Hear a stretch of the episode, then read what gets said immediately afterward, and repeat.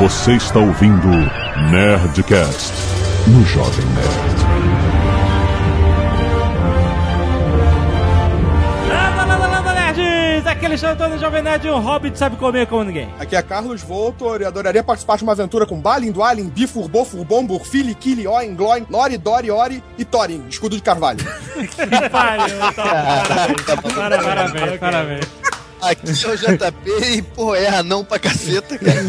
De Eduardo Spore só faltou a Branca de Neve. Que pariu. Aqui é o Tucano, o filme é bom, mas acabou a magia. É bem polêmica, bem polêmica. Aqui é o Thiago e eu coleciono edições do Hobbit. Aqui é a Zagali e eu vou tatuar minha cabeça, mano. Só quero ver. Vou tatuar runas na minha cabeça. É. Muito bem, nerds! Finalmente estamos aqui para falar de O Hobbit nos cinemas. A gente já fez um Nerdcast sobre O Hobbit, o livro. Se você não ouviu, tem o link no post. Mas hoje nós vamos falar sobre o filme 48 Frames, HFR, volta de Peter Jackson. A magia acabou ou não acabou? Cara, vamos para os e-mails. Canelada. Muito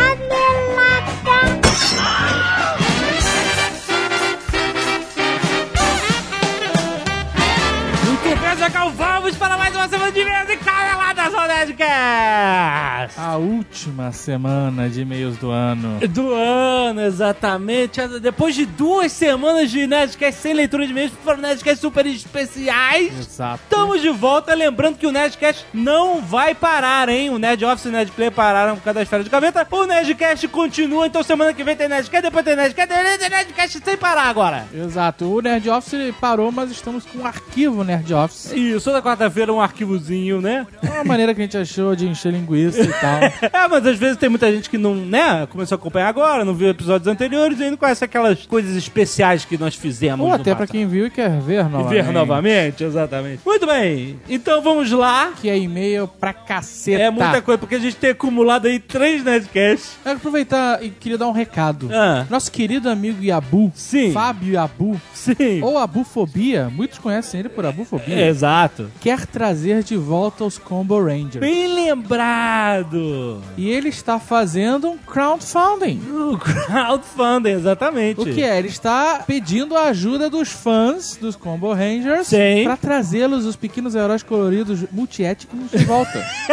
Exatamente. Então a galera que cresceu vendo os Combo Rangers, gosta do cara, gosta do projeto do cara, pode contribuir com o quanto você quiser. Tem um link aí no post porque você pode entrar lá e você vê a- a- os benefícios que você ganha por contribuir, etc. Eu tenho certeza que ele vai cumprir a meta e vai Ah, trazer tá, de tá indo muito bem, tem poucos dias, tem recompensas excelentes. Se você pode dar pouco, você recebe pouco de, em troca, é assim é a vida. Mas ah, se você quer o- os Combo Rangers de volta, aí uma oportunidade. É, na verdade, Certo? é o que mais interessa, né? O cara querer participar e financiar o projeto É, ajude como você puder, se você puder, claro. Exatamente. E clique aí do link desse site de crowdfunding que nós não fomos falar o nome para não fazer jabá gratuito para ele. E atenção, nós, nós temos um recado que é muito importante para vocês, prestem atenção. Seguindo nossa política de transparência, viemos a público comunicar, olha Sim. que solene, que E estamos desfazendo a nossa parceria com o Sr. Saraiva, mas não foi nenhuma rusga, nenhuma briga, não, não tivemos problemas com o Sr. Saraiva, só uma decisão de negócios. Embarcamos novamente Olha aí. no submarino. Bela escolha de palavras. né? Embarcamos. Embarcamos no submarino. Por quê? Porque ele teve condições melhores. O submarino veio com uma proposta melhor, inclusive com a proposta de frete melhor. Aham. Que era uma reclamação do pessoal. Caramba, que frete caro. né? Então, falamos, submarino, é o seguinte. O pessoal reclama do frete. E aí? E o submarino falou, frete grátis pra todo mundo, menos pro norte. Não sei porquê. Menos pro norte. É porque Não, é longe, peraí, né? Frete grátis com as nossas promoções, é isso? Exatamente. Então, o que, aconteceu? A gente... Assim, o submarino pode fazer promoções de outras pessoas e nós não somos os reis das promoções. É, exatamente. Mas a gente vai descolar frete grátis pra galera em algumas promoções. Isso, então o que acontece? Quando a gente indica um link, com, tem um, um código que é a nossa parceria, e aí a gente ganha, né, um, uma comissão. Você tá É, é vendo, claro, né? você acha que a gente vai fazer de graça? Exato. Então, pra gente, o que a gente tem que ganhar é isso. A gente indica o produto, você compra lá, a gente ganha uma comissão. Se você comprar, inclusive, outro produto, enquanto você estiver navegando por lá, por esse link, a gente também ganha. Então, é uma parada que pra gente é legal. Aí, agora, pra vocês, o que que é legal? Pô, a gente foi lá, a Submarino começou, olha, legal, a galera gosta de comprar, compra quando a gente indica, mas se vocês querem a gente, vamos conversar sobre promoções exclusivas. Exatamente. Então, para lançar essa nova parceria, ou para submergir, no caso, já que é o submarino, olha só o que nós conseguimos. Relacionados ao tema de hoje, né? é, Rapaz. é claro. O Hobbit, o livro, Aham, edição comemorativa de 75 anos. Perfeito. No site, tá por 42 reais. No Submarino. R$ 42,90. Sim. Eu já vi em lojas de rua, aqui em Curitiba, eu fiquei até assustado, Ah. por 54 reais, sem sacanagem. Meu Deus. É querer realmente pegar a pessoa na empolgação do filme, né, cara? Aham. Nós conseguimos até domingo agora, dia 30 de dezembro de 2012, se você estiver escutando esse programa no futuro, não chore, Aham. por R$ 29,90. Olha só. É uma mega promoção. Não é? Frete grátis no Brasil, exceto para o norte. Desculpe, pessoal do norte. Cara, que espetacular. Isso pelo link que tem aqui no post, que é o link exclusivo que leva você diretamente para o produto com o desconto Jovem Nerd. Além desse, nós temos outro. Nós temos o Hobbit com a capa do filme, também com mega desconto. Silmarillion, por R$ 39,90. Era R$ 64,90 no Submarino. Quer dizer, é, é o preço normal. Vai pra R$ 39,90, desconto exclusivo do Jovem Nerd. Grátis Brasil, exceto norte. Olha só, O Hobbit, Uma Jornada Inesperada. O título fica meio perdido, mas é um livro Guia ilustrado, né? Guia ilustrado De do fotos filme. e tudo. É, isso. que é maneiríssimo. O Jovem Nerd comprou. Ele é Comprei. testemunha. Pode falar aqui, inclusive. Comprei, comprei, muito bom. Está saindo também por R$ 29,90. Exatamente. Frete grátis. Estou me sentindo o Ciro Bottini. Ó, Filhos de Húrin, contos inacabados, todos com descontos exclusivos do Jovem Nerd, vale só até domingo, dia 30 de dezembro de 2012. Então, Se você queria comprar algum desses livros, Exatamente. essa é a sua oportunidade. Exatamente. Então, ó, bem-vindo de volta ao Submarino. Excelente pontapé direito na parceria com descontos exclusivos. Então, semana que vem também vai ter uma rodada, Zagal. E lembrando que esses descontos aí só vão valer até domingo, dia 30. Então, se você quiser comprar, essa é a oportunidade. Se não quiser comprar, tudo bem, a gente não fica triste. Se você quiser comprar qualquer coisa entrando pelo nosso link, nós somos comissionados. Sim. Então, fica a dica. Fica a dica, exatamente. Muito bom. E se você não quiser ouvir os recados dos últimos, dos últimos três Nerdcasts, pode pular para 31 minutos e 14 aventureiros. Vamos falar de uma cacetada de vezes que nós recebemos do Nerdcast 340, que foi o Nerdcast pornô, bloqueados em muitos escritórios por causa do XXX. Não, Mas, não podemos fazer nada. A gente É. mantém a nossa integridade. mas vários nerds sentiram falta do Sr. K, falando que é um tema perfeito pra ele. Então, o senhor K não quis participar. É, olha aí. Assim como autores internacionais não quiseram participar, porque tem imagens a zelar. É, Em exatamente. grandes corporações É, exatamente. Não venham, vai o seu K, o seu K. A gente nesse programa não quis discriminar. Exato. Que a gente vai, chama o cara, o cara se sente ofendido. Porra, tá achando que eu tô com cara de punheteiro? Ou não manda e-mail, o cara, porra, mas é a parada que eu mais entendo na minha vida. Então a gente mandou e-mail pra todo mundo. Exatamente. Todo mundo foi convocado. Exatamente. Dois nerds mandaram contos eróticos, olha aí. Olha, muito Eles bom. Tem que mandar pro Marcelinho, cara. Tem que mandar, boa. Três nerds a foto da menção de Mônica Matos, brasileira que ganhou o Oscar do pornô em 2008, o AVN, Adult Video News Awards, em Las Vegas, por sua atuação no filme Devassa, as Brasileirinhas. Está aí citado. Muito bom. Fernando Royle enviou a matéria mostrando o astro pornô nacional Alexandre Frota Olha aí. jogando uma partida de Magic. É, excelente, olha aí. Tá bom. Qualquer coisa. Sobre o Nerdcast 341, especial de RPG, o Corra Piriguete e o Bucentauro, dois nerds mandaram e-mails dizendo que choraram no final. Olha aí. Eu vou dizer que eu fiquei emocionado no Eu final. fico emocionado. A, a- despedida do Hoopers me emocionou. e 15 nerds vibraram com a aparição do Paladino. Se você não ouviu, tu tomou um spoiler violento agora é, na cara. porra, cara. Mas se você ouvir. não viu até agora, você está de bobeira. Cara, vocês não têm noção como foi difícil gravar aquele puta que pariu quando as Cara, aquele puta que pariu tem trechos de cinco gravações diferentes. É tipo pu de uma palavra, tá da outra. É, foi a coisa mais. Cara, a gente podia vender um DVD com make-off. É, disso. exatamente. Eduardo, interpreta aí. Fala, puta que pariu, cara. Saiu cada fala, puta que pariu, puta que pariu. Puta que pariu. Puta, Era muito puta, horrível, cara. puta que pariu. Tá bom, tá bom, tá bom. Ouve aí um trechinho, ouve aí um trechinho. Puta que pariu! Puta que pariu! Caraca, puta que pariu! Mas não ficou bom assim? Caraca, puta que pariu! Puta que pariu! Puta que pariu! Não tá tão ruim assim, cara? Puta que pariu! Puta que pariu! Vocês estão de sacanagem, só pode ser. Puta que pariu! Até o que? Kubrick, meu irmão? Ficar repetindo mil vezes? Puta que pariu! Agora foi, agora foi. Ficou bom. Off topic: quatro nerds se ajoelham perante a sabedoria do senhor da Oceania, Ih, pronto. indicando a seguinte notícia para provar que eu, Azagal, sempre tenho razão. E que essa frase deve ser tatuada na testa de todos os nerds. A notícia sobre a Ering ser uma empresa que mais valorizou em 2011 e tudo mais. É, é o que A sempre Ering. O que Tá, eu sempre digo. Sempre na da Ering. Além disso, o Ângelo Moreira está organizando partidas de RPG entre os nerds da Sky Nerd via Skype. Olha aí, pra quem não mora na mesma cidade, pra quem não consegue fazer o grupo, né, pra visitar a sua casa ou ir na casa dos outros, você pode pelo Skype, como a gente jogou aqui, né? Existe Oh, o Skype ou o Google Hangout, que você pode ver a outra pessoa ver outra também, pessoa. é. Existem programinhas que você entra e todo mundo rola o dado ali, então não tem como roubar no Isso dado. é bem importante. Como a gente percebe uma tendência dos dados, né? Só tirarem números altos. Exatamente. Enquanto os cadernos pelo Brasil, tem em Parnaíba, no Piauí, tem o encontro pelas barbas de Thorin.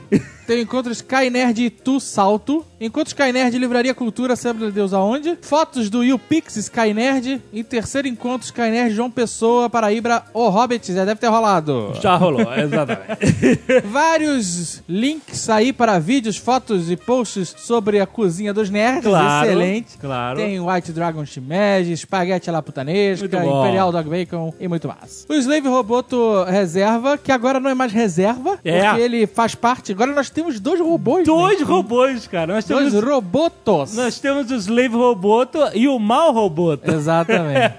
Ele avisa que foram enviados vários links para vídeos com conteúdo explícito. Hoje, Que eles galera. foram todos assistidos até mais de uma vez, mas que não foram incluídos aqui na listagem abaixo. Tá bom, tá. tá Então você assista esses vídeos por sua conta e risco. É, as pessoas sabem onde procurar, né? Também temos vários links enviados para o Nerdcast pornô, Nerdcast. Exatamente. Detalhe aqui para Hysterical Literature, que é onde atrizes leem, atrizes pornôs, leem textos enquanto são estimuladas. Olha Ele mandou só. um link aí pra Stoia, o Afonso Solano vai ficar louco. ela vai lendo e ela tem que se segurar. Porque ela está sendo estimulada. Exatamente. Sexualmente falando. Exatamente. Não aparece nada, né? Não é nada explícito, ela está numa mesa lendo, só que você sabe o que tá acontecendo. Será que ela está sendo estimulada mesmo ou ela está só fingindo? É, bom, se ela tá fingindo, ela pode ser indicada ao Oscar do pornô. que tá, tá fingindo muito bem. Mas aí tem uma porrada de e-mails aqui relacionados ao Nerdcast pornô. Também temos vários contos na Sky Nerd. Eles vieram aqui, não sei se são contos pornô ou não. São contos pornôs? Skynet, meu Deus. Vou ler alguns, tem vários. Para não ler nenhum, Ah, eu vou ler alguns assim, en passant. ah. Temos nosso catálogo literário Sky Nerd pelo Eber Dantas, Certo. né? Continua publicando, estão os links. Sim. Tem Praga Virtual por Carlos Mofato. Temos Histórias de Bardo 1 e 2 por Alisson Renato. Temos Quimera, a Cripta Secreta por Alexandre Carfer. E temos Infectado por Daniel Hatrap. Isso. Um- Temos é, vários outros, muitos outros, mas não dá pra todo mundo, a gente prestigia alguns de uma forma aleatória. Muito bom. Artes dos fãs. Muitas excelentes, e essa aqui a gente faz questão de prestigiar, não que vocês sejam melhores que os contos, mas eu, sou- eu acho que são mais legais, mais visuais. Não, você vê rapidinho. Protocolo Blue Hand Doenças do Catiço, por Aristóteles de Oliveira Marques. Você recebeu um nome que não se usa mais. As personalidades de Azagal e a caricatura de Jovem Nerd por Rafael Neves Michel. Ficou excelente, eu gostei. Tentativa de meme estrelando o Sr. K por Nicolas Leite. Não, não vai rolar.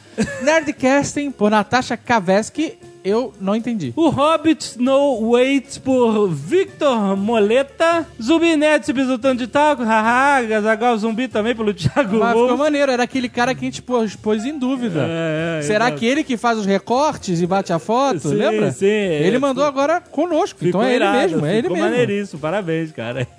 Rápido para o Nerd Móvel, por Rafael Saud. Nerd Lisa e o Badge do Nerd Office, Rafael Saud também. Minha vestimenta apropriada para o Apocalipse, por GM Ficou excelente. Vamos conversar. Ah, eu tô você que nem agora- o Giuseppe Você agora. vai dar de Giuseppe Cada, cada um tem um Giuseppe que merece. Excelente. Cosplay do Hobbit, nerdinho é, da Skynet de Goiás. Achei maneiro, ficou bom. Se mandasse antes, a gente podia ter botado no site. É. E aqui, Johnny Garcia manda vários outros. Akura, Nerdcast 183, Nerdcast 302, Nerdcast 131. São charges, charges sim, do sim, Nerdcast. sobre os Nerdcasts. Muito bom, muito bom. A rebarba dos antigos que ele tá ouvindo. É o wallpaper do Protocolo Blue Hand. Rodrigo Bolsoni, Protocolo Blue Hand Máquinas, Carlos The Darkness, Azaghal Jovem Nerd Blue Hand Gaveta por Denis Alonso, Ficou irado. Ficou irado. Irado, cara. Ficou foda. Armas para Apocalipse Zumbi. Vários modelos, esquemas infográficos por Rafael Salt. Temos Papai Noel, Bom Dia Vietnã, Protocolo Blue Hand, Você Está Pronto, Gaveta Merece, A Maravilhosa Cozinha dos Nerds por Tárcio Salles. Camiseta O Fim do Mundo para passar o Réveillon por João Victor Figueiredo. Meme do Azagal por João Daniel, já antigo Meme, isso. Meme. Uai, meme, meme. tá bom. Por quê? Tem uma pronúncia meme? Não pode ser meme? Não, primeira vez que eu ouço meme.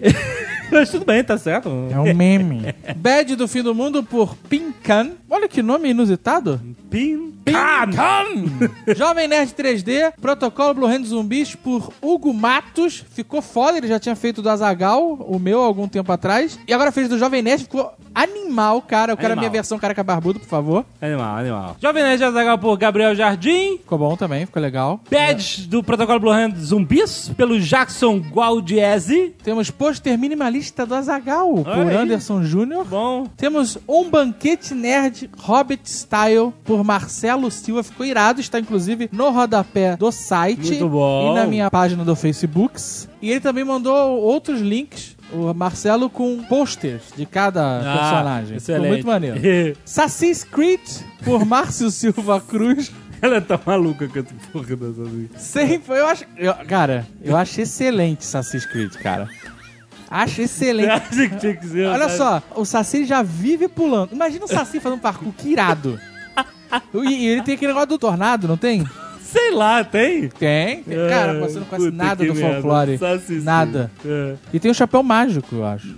É, tem também. Eu voto, Saci Creed. Assassin's Creed. Sem programas, sem rostos pro Rafael Soltz. A gente mostrou, inclusive, no Nerd Office. Sim. Está aí finalizado, só que falta um, o último programa, mas eu não vou ficar enchendo seu saco por causa disso. Indicados ao Oscar pornô por remédios. E eu digo que é no safe for work. No então, se você for for sensível, evite. Ai, meu Deus do céu. A Tamires Leone fez uma unha, pintou a unha, eu digo, Aham. homenageando o protocolo Blue Hand. Olha aí. Uma unha protocolo Blue Hand. Temos o movie poster do The Blue Hand Protocol, por Gustavo Simas. Temos Jovem Nerd em 21 de 12 de 2012, O Fim do Mundo, por Renan Rock. Ficou irado, iradíssimo. Renan Rock sempre manda paradas fodas. E A Maravilhosa Cozinha de Jack, por Bruno Jacob. Muito bom. Além disso, nós ainda temos Caindo a Ficha de Didi Braguinha no Nerdcast 340, que é sobre o Gonzo e aquele nariz esquisito dele. Ai, meu Deus do céu. Temos o Nerdileirinhas e Levou no Vento, por Leandro Marques Almeida. Levou no vento. Temos também o Precoce Rex, por Tárcio Lobo, Nerdcast 340, por Jânio Garcia. Além de Herói do Rex, Primeiro Contato do Rex, Diogo e Gonzo, e o Primeiro Contato de Afonso Solano, e Contato Imediato do 3D, por Alex Meu Garcia. Deus, não acaba. E, por fim, Artes do Nerdcast 341 especial da RPG 3. O Tarrasque pelo Yuri Domingos. A nova trilogia pelo Alex Nascimento Ribeiro. O Colosso pelo Jugo Black. O Ladino e Bardo pelo Alan Betelli, Rufus e Periguete por Paulo Doideira. O que aconteceu com cada personagem depois do Nerdcast RPG 3 pelo Bruno Vox. Mais um Tarrasco pelo Vicente Gomes Pinto. Aguarde Confie pelo Leandro Marques de Almeida. Bucentauro e o Velho da Ponte pelo Alex Garcia. E uma única arte que recebemos aqui do Mal Roboto, do Nerdcast 342, o audiodrama T-Zombie Gravação dos Mortos, pelo Lucas Coelho. Fez uma capa, como se fosse um livro com CD. Muito maneiro, ficou maneiro. Ufa. Muito obrigado, Arte dos Nerds. Agora, vamos aos e-mails de três Nerdcasts, cara. A gente vai ler um pouquinho de cada um só. Primeiro e-mail sobre o Nerdcast 340, pornô. Ednilson Silva, 26 anos, programador front-end, São Paulo SP. Olá, amigos. Ao escutar o Nerdcast 340, em especial a parte que o Jovem Nerd comenta sobre protocolo social, lembrei uma boa história. Meu pai tinha uma locadora de filmes e, como todo bom pai, ele colocou os filhos pra trabalhar de graça. Excelente. Pra, caraca, olha como uma pessoa não consegue enxergar. Ele não botou você, pra- ele te educou. Exatamente. Te boa. educou. Porque você tava ganhando casa, comida e roupa lavada sem trabalhar, bonito. Exatamente. Um belo dia, eu e meu irmão estávamos na locadora de bobeira entre duas mulheres e um cara com mais ou menos dois metros de altura, um chapéu de cowboy e Caraca. umas fitas cassete debaixo do braço. As fitas que ele trouxe eram nada mais nada menos que filmes pornôs caseiros que ele estava vendendo, que segundo ele a galera iria adorar. Caraca, what the hell? Eu cara? olhei a capa da fita, o ator principal era o próprio cara que estava falando com a gente. E as duas mulheres que vinham com ele também estavam no filme. Eu tinha 13 ou 14 anos na época. E quando percebi o que estava acontecendo, o protocolo de sucessão foi meio que o Jovem Nerd. Agi naturalmente. Falei pro cara, ah, eu não sei não. Você não quer deixar a fita aqui uns dias para a gente ver se o pessoal se interessa? Na minha cabeça eu tava pensando, caraca, que putaria é essa? Duas atrizes pornô aqui, cara. No final das contas, depois de duas semanas, ninguém alugou a fita do cowboy e ele levou tudo embora com ele. Né? Só você, né, alugou a fita. Que história maluca, cara. História, cara. Puta merda. Ah, não, cara. Tiago, 28 anos, dominador. Não, cara, não, não. Lá vem, cara. Belo Horizonte, Minas Gerais. Não, não, cara. Saudações soberanos do mundo nerd. Em primeiro lugar, parabéns pelo ótimo trabalho. Aproveitando o tema do Nerdcast 340 sobre pornografia, venho sugerir e pedir um programa sobre o mundo e as práticas do BDSM. Ai, meu Deus. Bondade, dominação e sadomasoquismo. Ai, meu Deus. Eu e minha escrava. Não, cara. cara. É, isso é muito. Eu e minha É muito escrava. pra Frentex pra mim, cara. Nos conhecemos. Ah, não. Olha, olha isso. É muito. Eu e minha escrava É. nos conhecemos através da Skynerd. Ah, não, cara, ah, não. Não foi pra isso. Meu Deus do céu, o que, que vocês estão postando na Skynet? Putz, grila. E juntos estamos explorando este mundo maravilhoso do BDSM. Aham. Acreditamos que um programa feito por vocês, por vocês, pra gente. ajuda. Você, tem, você acredita que um programa feito por nós ajudará a quebrar o preconceito que existe contra O BDSM. a BDSM? Aham, vai. Com certeza vai. Ai, cara. Aí o Mal Roboto diz assim: que receberam um e-mail na sequência. Ah, Sara, 28 anos, submissa.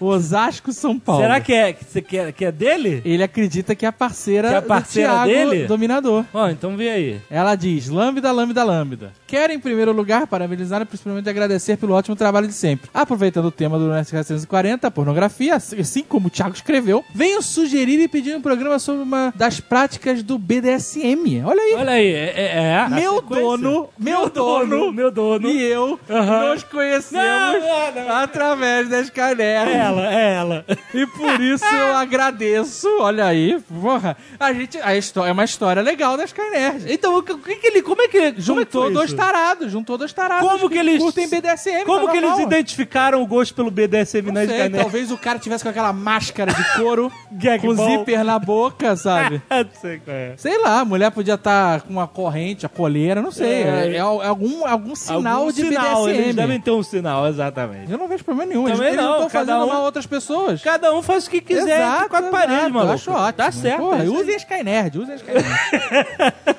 Meu dono e eu nos conhecemos através da Skynerd. Certo. E estamos juntos conhecendo este maravilhoso mundo. O mesmo e-mail.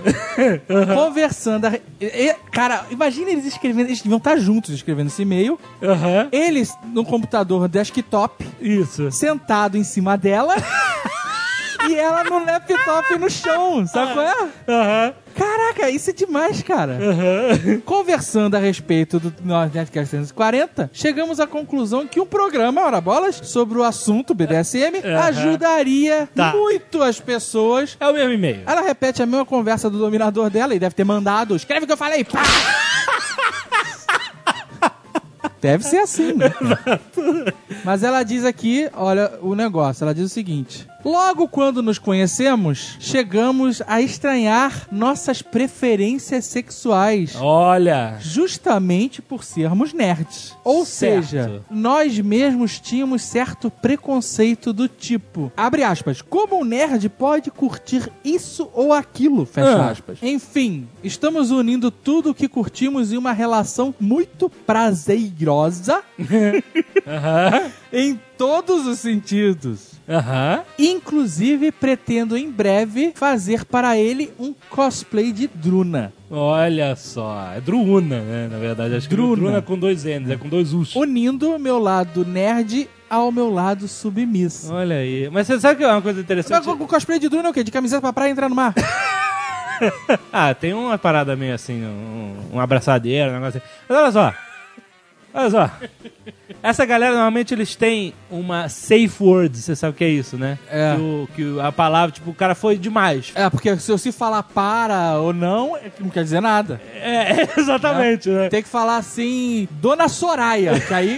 Aí o cara falou, opa, o não, é o clima. limite, né? É, Mas Miss como é que Split, Miss Split. Aí, Como é que deve ser um safe word nerd, né? Miss Split. Miss Split? É, Miss Split. Sky Nerd? Não, Skynet. Não, não, não, não. Eu acho que não. Eu acho que, por ele ser nerd, eu acho que não. Eu acho que se falar Sky, Sky Nerd é que o negócio esquenta. Ah, tá certo.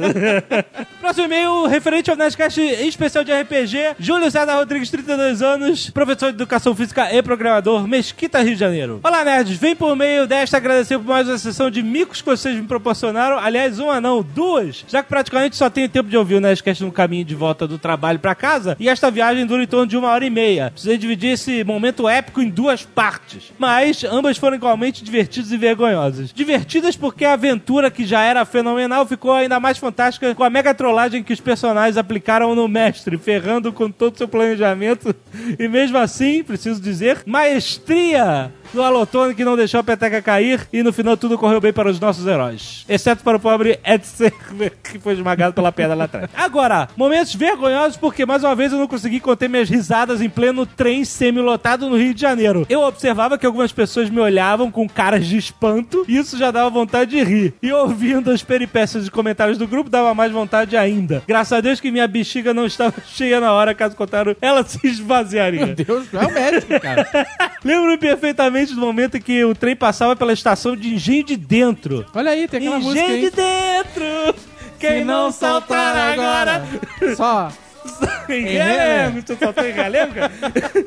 Olhei pro estádio Engenhão, baixei minha visão para uma senhora em pé na minha frente, a uns dois passos de mim, justamente no momento em que Rupert, transformado em Clegaz, chama o corvo. Estou rindo enquanto escrevo. Enquanto a ação se desenrola, eu ainda olhando na direção dessa senhora, solto uma bela de uma gargalhada, mas tão grande que começa a me contorcer e lacrimejar. Ali, Estou rindo e lacrimejando enquanto escrevo aí. Tive que pausar o Nerdcast, senão perderia algum detalhe. Quando eu recobrei a consciência, percebo que a tal senhora não estava mais na minha frente. Tinha se deslocado por uns 4 metros de distância de onde eu estava. Ela e outras pessoas me olhavam com cara de que me julgavam como um maluco, mas whatever. Sou o que sou e é isso que sou. Se eles não conhecem o Nerdcast, problema deles. Eu conheço, não tenho medo de me divertir ouvindo. Olha aí que legal. Olha aí. O que, que tem o estado do engenhão a ver com isso? Você Ele tava descrevendo toda a situação. Toda a situação, tá certo. Muito obrigado a todos os participantes desta demanda. Eu sugiro, peço, imploro uma versão animada, ou pelo menos em quadrinhos. Sei que há fãs muito talentosos e dispostos a tal. Pensem com carinho. Vida longa e próspera. Não, então, a gente tá planejando fazer fazer coisas no futuro. E a próxima aventura de RPG vai existir, né? Sim, Vamos sim. mudar o cenário pra dar uma variada, já que fechamos uma história. Tem muita gente pedindo Cyberpunk, hein, Azagal? É verdade, Será? é verdade. Será? Olha aí. Eu já tô com meu personagem pronto. Olha só, muito bom. André Xenofonte,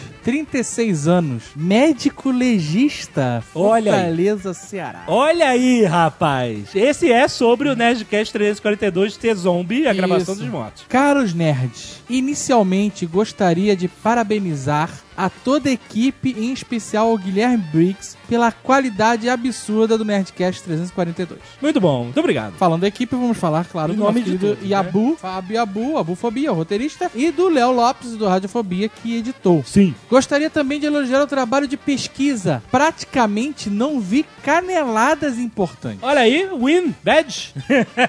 Meus plantões são geralmente tranquilos, mas por coincidência, com o fim do mundo ou não, a sexta-feira do dia 21 de dezembro foi completamente atípica. Olha aí. Tive o dobro de número de autópsias, todas por homicídios. Caraca. Além de dois corpos que, pelo Estado, poderiam estar em qualquer filme de zumbi, dos bem trash. Caraca, a gente não imagina, né? Essa- é tão longe da nossa realidade, né? Isso, que é. A gente só imagina a ficção, mas não na realidade do cara. O cara tava com essa realidade, olha aí. Sinistro. Caraca. Como o dia foi bem agitado, só pude escutar o Nerdcast 342 à noite. Detalhe, no quarto dos médicos do ML. Sim, eu durmo lá. Você dorme no ML? Mas é um lugar pra dormir, tem ar-condicionado. Cara, O cara mora em Fortaleza e o lugar tem ar-condicionado no talo. No ele não talo. vai pra casa, cara. Ele mora longe da cidade, é isso? não sei, cara. Caraca, você dorme no IML, maluco. Dorme.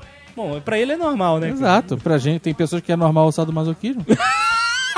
Durante a noite, só fico eu no. Peraí, ele mora na parada, pelo visto.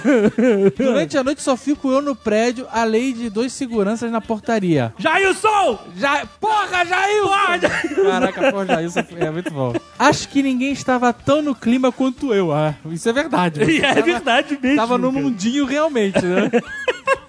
Realmente mergulhei na saga do Dr. Caravelas. Meu Deus, cara. Só por via das dúvidas, acho melhor a partir de agora começar sempre as autópsias pela cabeça. Ah, olha aí.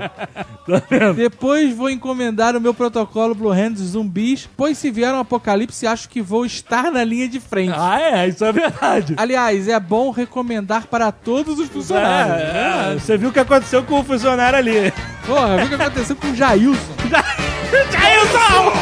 Jailson! Porra, Jailson!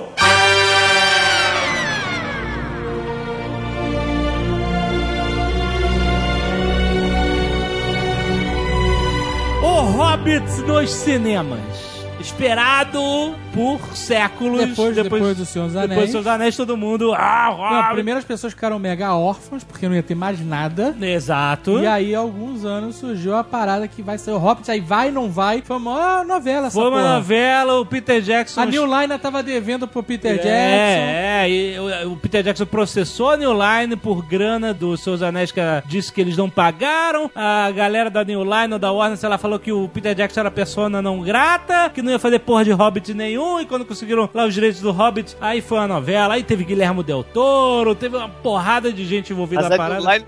O direito de tudo relacionado ao Tolkien? Não tem tudo, né, Thiago? Não, não. Só o Hobbit e o Senhor dos Anéis. Nada Silmarillion, tem não Por tem nada. enquanto não. Por enquanto não. O que, que tinha que ser pela New Line? Porque os direitos já eram deles, não? Na verdade, pergunta por que que a Warner entrou nessa história. Pra ganhar dinheiro, pô. É, a Warner é distribuidora. Distribui, não é? Distribuidora. Mas a, a New Line não distribui. Não, mas ela é não, a produtora. MGM era distribuidora. É tanta gente que leva crédito por um filme hoje em dia que é difícil saber qual é a participação de cada um usado. Tá foda, tá parecendo um filme nacional, né? Com aquela porrada de incentivo. né? Vai botando aquela lista de bandeira do Brasil, né? A New Line não é um estúdio tão grande pra bancar o que foi o Hobbit, o Senhor dos Anéis sozinho. Mas ela bancou, não Não, bancou? mas a os New seus Line anéis? Não, não, não. Bancou não. A New Line foram os primeiros a dizerem sim pros seus anéis. Foram os caras que apostaram na parada. Inclusive, o Peter Jackson fala que a ideia dele era primeiro fazer o Hobbit, depois os seus anéis. Ele queria fazer um filme do Hobbit e se fizesse sucesso, queria fazer dois filmes dos seus anéis. Só que ele disse que o Hobbit era impossível conseguir os direitos lá na década de 90. E o Seus Anéis era fácil, era teoricamente fácil. E ele conseguiu o primeiro, foi, então foi os direitos dos Seus Anéis. Por isso que os Seus Anéis veio antes. Por que, que era impossível? Não disse, ele disse que era muito difícil. Não, sabe por que, que devia ser mais fácil o Senhor dos Anéis mesmo? Porque ele já devia ter sido negociado. Então ele já deve ter comprado de um terceiro ou de um quarto, entendeu? É, pode ter sido isso. Eu tenho aqui em casa um VHS de um desenho animado do Ah, Senhor não, dos. Anéis, escabroso. É, eu sei. Um troço horrível, maluco. Sim, sim. horrível. Não, e tem do Hobbits também, que era, Hobbits, era a é. Galera do Thundercats que fazia, né? A mesma, a mesma produtora. Mas que é muito ruim, é muito tosco. Os anões são todos iguais, né? Eles só, só se diferem pelas capas coloridas. Ah, mas no Hobbit é bem isso, né? O quê? Sim, Os sim, de anões não fato. são muito diferentes um do outro. Um ponto que eu não curti muito no filme, a caracterização dos anões. Como Eu queria assim? que eles tivessem capa colorida. Não, achei maneiro pra Porra, caramba. Ficou maneiro. Mas peraí, você olha pra cara do Gimli, você fala, é anão. Tá, sim. Mas os anões do Hobbit, você só vê que é anão porque eles são baixos. Porque Não, tem cara dois de... ali que realmente não parecem anões, que é o Filho e o Killy. É, é Esses dois verdade. realmente não parecem anões. O Thorin não parece não. Não parece, parece um o Aragorn. Agora, agora achatado, o Mini Aragorn. É, a, a Francine não sabia que era não durante um bom tempo. não, sério. Mas é, cara, mas parece engraçado, mas quem não leu o livro, porra, Mas sabe o que, que é? Sabe o que faltou ali? O nariz, entendeu? o nariz e mais barba, né? Eu tava olhando umas fotos, é, exatamente. É, no Tolkien descreve os anões com aquela porra da barba, eles prendem no cinto. É. Lembra desse esquema É, prender é. a barba no cinto? No Senhor dos Anéis, eles têm aquela piadinha de falando que não existiam mulheres anãs, né? Ah. E aí o Aragorn explica que é por causa que as mulheres também têm barba. Você pensa que assim, o bebê anão tem barba pra caralho. Mas aí a- chega o cara sem barba, O que velho. acontece no Hobbit, agora no cinema, quando eles estão fugindo lá do ataque dos Smaug, você vê várias anãs fugindo. Caraca, eu não percebi. Mas não tem? reparei também, não. Tem, Tem, tem, tem. E elas tem, têm tem. barba? E aí elas têm uma leve barba, uma leve, tipo um costeletão. Eu não reparei nas mulheres anãs, agora tem que ver de novo, cara. É, tem costeletão.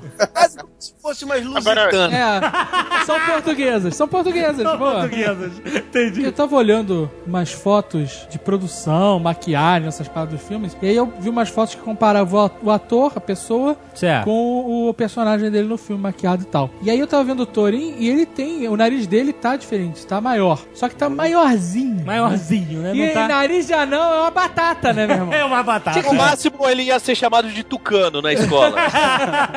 É, a prótese tinha que ser uma batata. O cara vai no campo, na Nova Zelândia, pega uma batata e prende na cara dele. É tu assim. viu o nariz do Balin? É o nariz de respeito É, já não, né? exatamente, do, do Faz Bali. uma curva pra baixo, gigante e tal. Não, tirando esses três que são o filho, o Killy e o Thorin, o anão pra, pra mulherada. Pra mulherada, é. Pra A- anão de peito cabeludo. Eu acho que também foi uma forma de tentar fazer com que as pessoas que não leram e não estão tão envolvidas assim nos universos consigam diferenciar os personagens também, né? Se você Ah, botar de todo fato. mundo igual, já foi complicado. Eu, por exemplo, deixa eu fazer o meu disclaimer aqui. Eu li o Hobbit há 25 anos atrás. Ô, entregando a idade.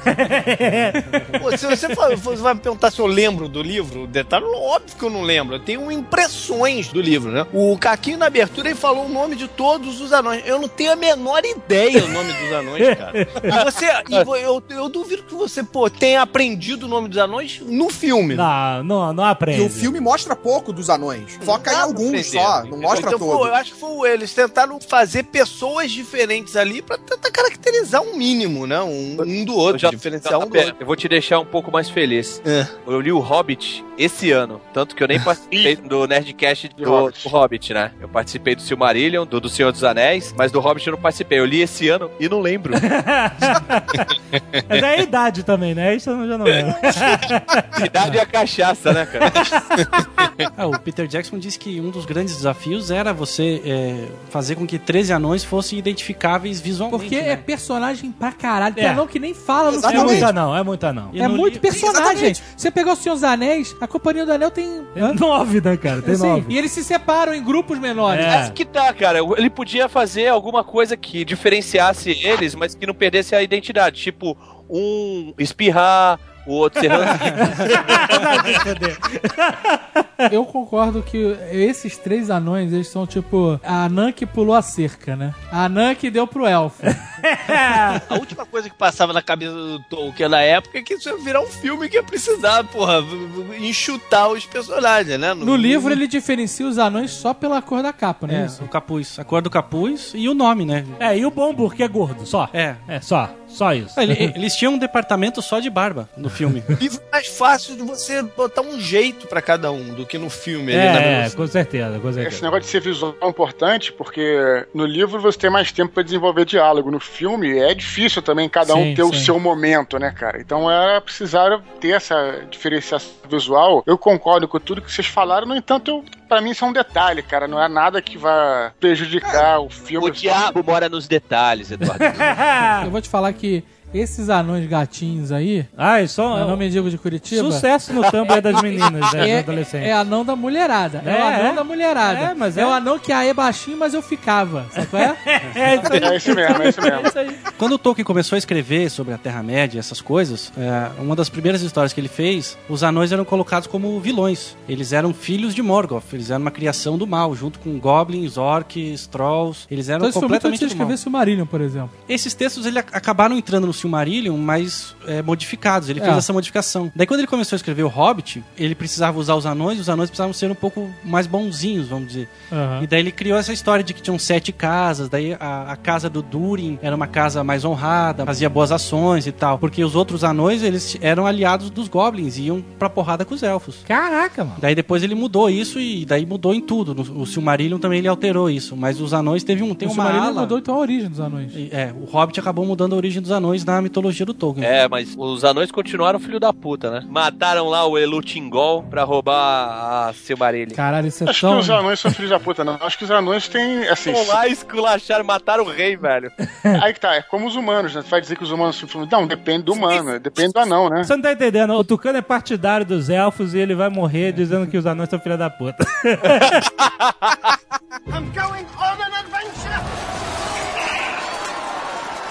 Uma característica notável dos Seus Anéis foi a abertura, né? Foi uma das grandes aberturas de filmes, abertura épica que conta a história do anel e da guerra contra o Sauron e você, puta que pariu, já explode a tua cabeça no início. E eu, eu fui ao cinema com a expectativa já de ter Esse prólogo, vamos dizer assim. uma abertura, né, esse prólogo, exatamente, né? Cheguei lá, pô, explosão de cabeça, né, cara? Não, eu arrisco dizer que, cara, esse prólogo do Hobbit eu achei melhor do que o prólogo da Sociedade do Anel. Eu achei muito foda mesmo. Ah, achei... não, eu achei foda, mas não achei tão foda É quanto- diferente, é diferente porque você tá contando outra história. Sabe o que eu achei foda, cara? Porque é, ele expandiu o universo, digamos, visual da maneira que você não esperava. Então Isso é verdade. Tem no Senhor dos Anéis, por exemplo, Moria. E você vê Moria uma catacumba, uma ruína. E aí quando o cara mostra aquela cidade dos anões é, inteira, e, porra, tu fica maluco, É, cara. muito tu vê e fala, pô, então isso é uma cidade do anão. Você não tem ideia do que, que é isso quando você vê. Eu, eu achei muito foda ver uma cidade underground anã sem aquela textura do World of Warcraft, sabe? então foi muito maneiro ver, exatamente como você falou, uma cidade anã funcional, viva, cheia de gente trabalhando, os caras pendurados, minando ouro nas paredes dos abismos, sabe? Puta que É, pariu. inclusive, essa, essa caracterização achei bem maneira. Os anões mineiros, né, com aqueles capacetes com velas, mineradores, né? mineradores.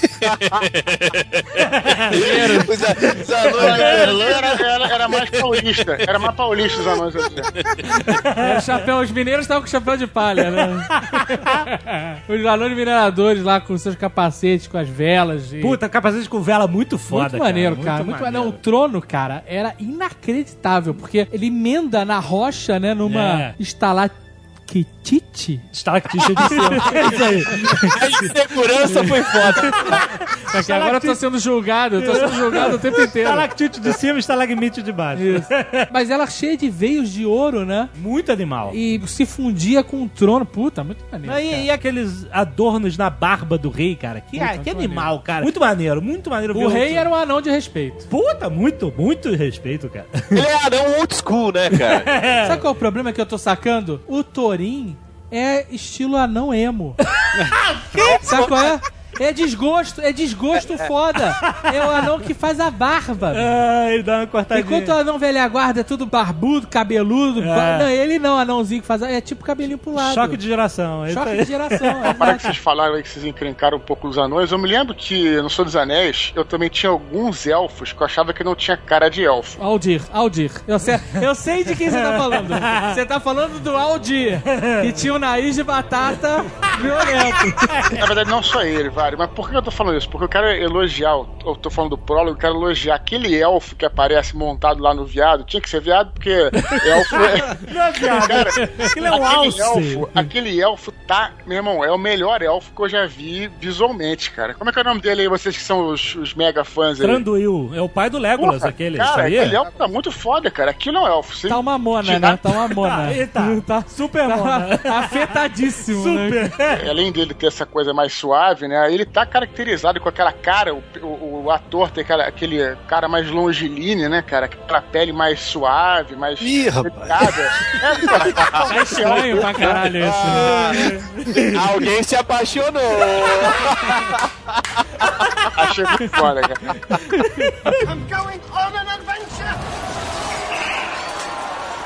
Não, eu fiquei um pouco confuso ali no prólogo, porque, eu, eu, como eu disse, eu li há muito tempo isso, eu não lembrava desse background todo ali do- que envolvia a história e tudo mais. E eu fiquei confuso em relação ao à civilização dos anões no, na Idade Média. A, a cidade. Média? Na Idade Média, Idade não. Média na- eles nas eram um pouco da corte, pô. Não, não, A cidade só de bufão. na- nas Terras Médias. Eu não lembrava daquela aquela cidade do que o cara mostrava. Era foda, mas aquela era a principal cidade dos anões ou era Moria? Isso que eu fiquei confuso, né? Não, Moria tava fudida, não tava? É, eles fugiram e foram pra Moria depois. Ali acho que era a cidade principal. E aí, na época do Senhor dos Anões, então eles estavam onde? Os anões? Os anões, tá maluco, cara. Idade média, Senhor dos Anões. O cara tá abrindo um circo, meu. No, no Senhor dos Anéis estavam aonde os anões? Eles estavam nessa montanha solitária, porque a luta dos anões foi no norte. Enquanto tinha o sul, a batalha de Pelennor e rolando toda aquela coisa É, lá. tinha uma... No norte tava tendo uma briga também. Uma o, pessoal, porradaria. o pessoal, os humanos e os anões estavam lutando lá em cima. Essa história da abertura, ela tá no Hobbit ou tá em algum outro livro? Eu não lembro também, que faz tanto tempo também que eu li. Ela foi escrita depois. O Tolkien escreveu um texto chamado A Queda de Asgeroth, que é a cidade dos anões. Qual foi a primeira coisa que esse puto escreveu, cara? A primeira coisa da Terra-média foi um livro chamado The Book of Lost Tales, que esses contos depois se tornaram o Silmarillion. É, e aí ele escreveu o, Hobbit, não foi? Daí já foi o Hobbit. É, O, o Hobbit foi efetivamente a primeira obra publicada do Tolkien. Não, da Terra-média sim. Mas ele já tinha escrito algumas traduções de poemas épicos ah, sim, não, tudo tal, bem. Mas Tô a Terra-média... Terra-média, Terra-média. O é Hobbit foi o primeiro que tem toda aquela história de ter sido o livro que ele escreveu pro filho dele, tereréu, e por isso que o Hobbit ele é totalmente diferente dos seus anéis em termos de narrativa, Isso. né? É narrativo porque foi o primeiro, foi a primeira ideia que ele teve, cara. O Senhor dos Anéis já Não, mas- é uma mas exa- é- exacerbação da coisa, né? Não, mas é, é bem Sabe mais que- infantil, né, o, o Hobbit. É, isso aqui é engraçado, porque as pessoas. é, tem muita gente que está conhecendo esse universo agora pelos filmes, né? Conheceu pelos seus anéis e está conhecendo pelo Hobbit que não leu. E não sabe que o Hobbit, apesar de ser o livro do mesmo autor, de estar no mesmo universo, ele é efetivamente completamente diferente dos seus anéis É, em isso, termos é, de. isso, é, isso é importante em falar. termos de cara. narrativa, em termos de maturidade, de drama, de tudo. Ah, não, até o estilo da história. é diferente. outro, exatamente. O Hobbit é uma aventura. Exatamente. Os Seus Anéis é um drama. Então, é, pra- então eu vi que muita gente tá dizendo, ah, mas no Hobbit não vai ser melhor que os seus anéis e tal. Não vai, maluco, não vai porque o Hobbit não é melhor que os seus anéis, cara. Ah, em certo ponto até contradiz, né, o Senhor dos Anéis, né, cara? Em algumas coisas, né? É, os bichos falam, as águias falam, tudo, É, tudo é muito exato. mais, tudo é muito mais infantil do que no Senhor dos Anéis. Até, eu tava preocupado, será que o Peter Jackson vai fazer as águias falarem? Não, não falaram. Eu achei legal, porque isso tornaria a coisa é, mais... Debiloid, aí ia ser Debiloid. Se a águia falasse, ia ser Debiloid. Isso já é uma coisa que eu acho que o Peter Jackson tá fazendo. Ele tá tentando mais, não tá sendo tão fiel ao que o livro era, tá fazendo as suas alterações. E eu acho que pra tentar conectar melhor com o Senhor dos Anéis que ele Então, o Hobbit tá usando como um alicerce pra história que ele quer contar. É. Mas ele tá fazendo um monte de enxertos ali no Hobbit, né, cara? Como assim? A história que ele quer contar? É, porque ele quer contar mais uma história da Terra-média. Hum. E o Hobbit é o nome que ele deu pra essa história, mas ele tá pegando coisas de outros livros, de outros contos. É, exatamente. De, de apêndice. Meu, porque se ele fosse fazer o baseado no livro Hobbit, ele fazia um filme só e não ganhava dinheiro, né?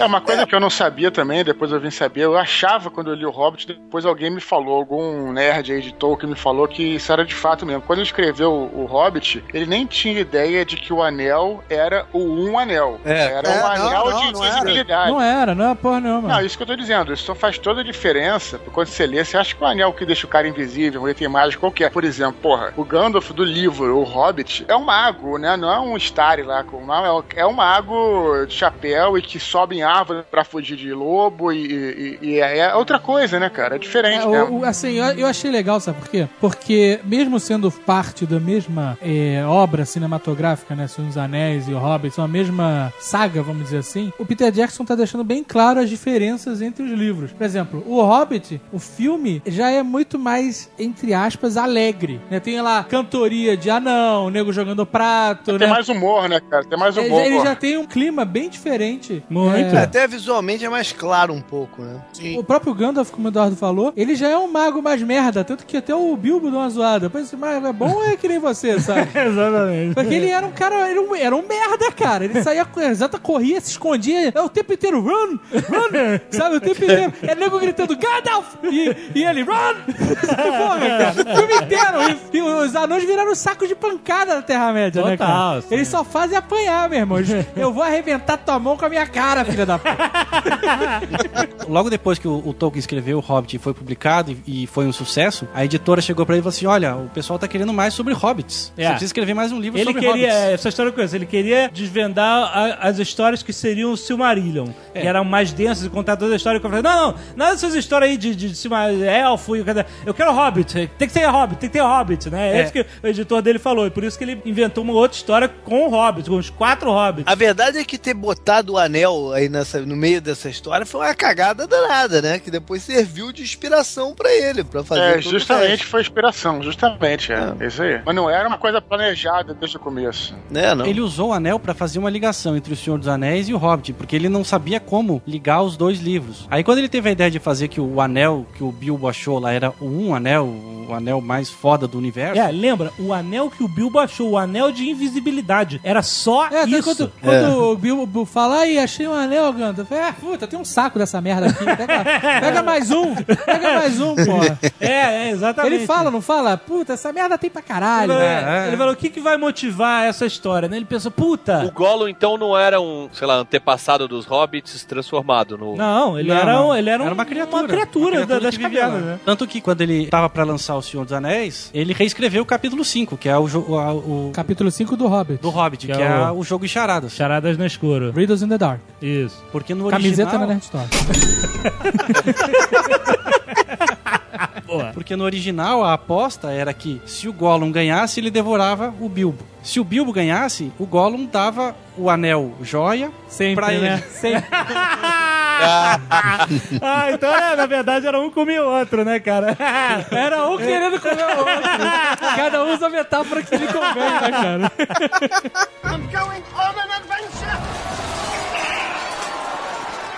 Não, então, então conta aí. O capítulo original, o, o Gollum ofereceria, é, O a- se é, ele perdesse... o anel mágico. O anel mágico, é A isso. joia. O capítulo, é, ele seguia como a gente lê hoje, na edição de hoje. Até o- as charadas eram as mesmas, tudo, tudo igual. A aposta que era diferente, e daí o, o final, depois que o Bilbo ganha... Mas o Bilbo tinha pego o anel sem é, o Gollum o anel ver. tá no... Isso, Ele é encontrou a o mesma anel, coisa. né? Ele É, encontrou o encontrou. anel Achado e não tá é roubado. Exatamente. Aí quando ele ganha o jogo, o Gollum volta pra ilha dele lá pra procurar o anel. Pra dar de presente pro... É, porque... E, Era a aposta dele. O É. Tolkien escreve isso. O Gollum sabia que, como era uma aposta, ele tem que honrar a aposta. Ele, porque ensinaram ele de que ele tinha que, sempre que perdesse um jogo de charadas, que era um jogo muito importante pra ele, ele tinha que pagar o prêmio. Ele não podia Internet é roubar. Uma, uma, uma benção, né?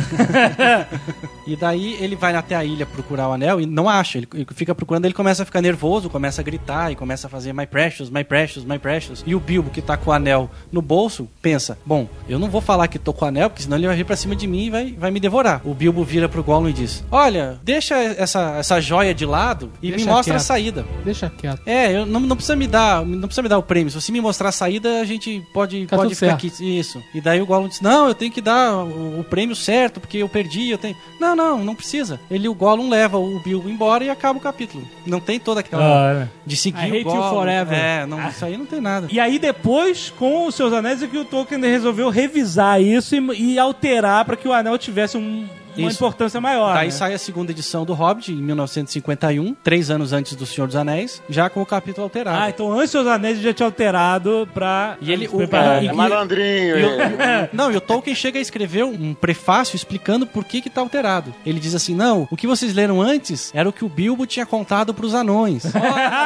Que conveniente. Agora- Muito bom, muito bom essa Agora, agora eu vou contar o que realmente aconteceu, que foi que ele contou pro Gandalf depois. Então foi assim que aconteceu. Muito bom, Excelente, boa saída. É genial, até pra quem não leu o livro, né? O livro tem uma linguagem de que é um- uma pessoa contando pra outra, tipo um pai contando pro filho. É, exato. então fica bem encaixado. Né? Agora eu achei a cena da Riddles in the Dark, Charada na Escuridão, sei lá. Foda demais, cara. Foi, cara. Toda a Cara, sequência. ficou foda essa cena, É- era perfeito. a sequência que eu mais. Olha, eu gosto de anão, sou fã dos anões, tamo junto. Mas, porra, a cena que eu mais queria ver, de fato, nesse primeiro filme, era essa cena, cara, da, da charada na escuridão, cara. E eu fiquei pasmo, cara. Achei foda demais. Eu li na internet É. de um podcaster, que eu não vou citar o nome, Ah, que essa cena era desnecessária, cara. Não. Vai dar vontade de socar um filho da puta desse, cara. acredito, cara. Como assim? Porra, eu achei a cena ele é essencial pra todo o filme, cara. Foi, É, porra. mas eu não entendi. meio Desnecessário em que sentido?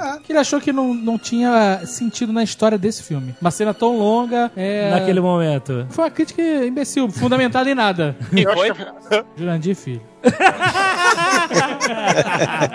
Eu acho que a cena poderia ter, ser mais longa e ter, digamos, uma, é, uma outra cena que intercalasse com essa. Funcionava também. Muitas críticas ao Hobbit, vindas dos críticos de cinema e tal, eu até entendo porque eles estão observando o filme como um filme, né? É, Estão observando o filme como críticos. Como, como, a- já é como um- crítico. Não, mas é, eles estão certos no papel deles. O problema é o seguinte, por exemplo, eu vi gente falando assim, não é o Jurandir Filho, mas eu vi outras pessoas falando assim. Por exemplo, cenas como a luta dos gigantes de pedra, né? Ela não tem nenhuma conexão com a trama principal. Ela precisava estar lá. Então muitos críticos atacavam o coitado do Peter Jackson, mas sem saber que isso partia da fonte, né? Sobre esse aspecto, eu entendo até os críticos, né, cara? Porque eles estão vendo o filme É. como um longa-metragem fechado. É, né, exatamente. Mas aí o que eu posso dizer? O Hobbit, o problema é o seguinte: o problema está na fonte, porque o Hobbit. Ele é todo desconectado com a trama principal, porque tudo acontece sem ligação nenhuma. Os hobbits vão, encontram os trolls. Os trolls não tem nada a ver com a busca do dragão. Caem na caverna dos goblins, que não tem nada a ver com a busca do- de Erebor. Eles estão subindo realmente as montanhas e tem o combate do lado dos gigantes, mas que não tem relação nenhuma com a história. A única relação que ela tem com a história é que são perigos que eles enfrentam nessa grande aventura, porque é uma história infantil. Vamos desbravar o mundo e enfrentar muitos perigos, entendeu? A gente está acostumado que os Seus Anéis, aí sim, porque Seus Anéis é muito mais maduro, porque todos os perigos estão ligados à demanda do anel. Eles estão sendo caçados pelos Nazgûl, pelos Uruk-hai, né? O Saruman trai o Gandalf por causa do Sauron, por causa da demanda do anel, porque ele quer achar o anel. Então eles estão sendo caçados e eles têm um objetivo único, que é salvar o mundo destruindo o anel. Então tudo tá interligado ao perigo da trama principal. De novo, eu não vejo o problema aí da guerra dos gigantes lá. Já que você vai fazer uma viagem tão longa como a que eles estão fazendo,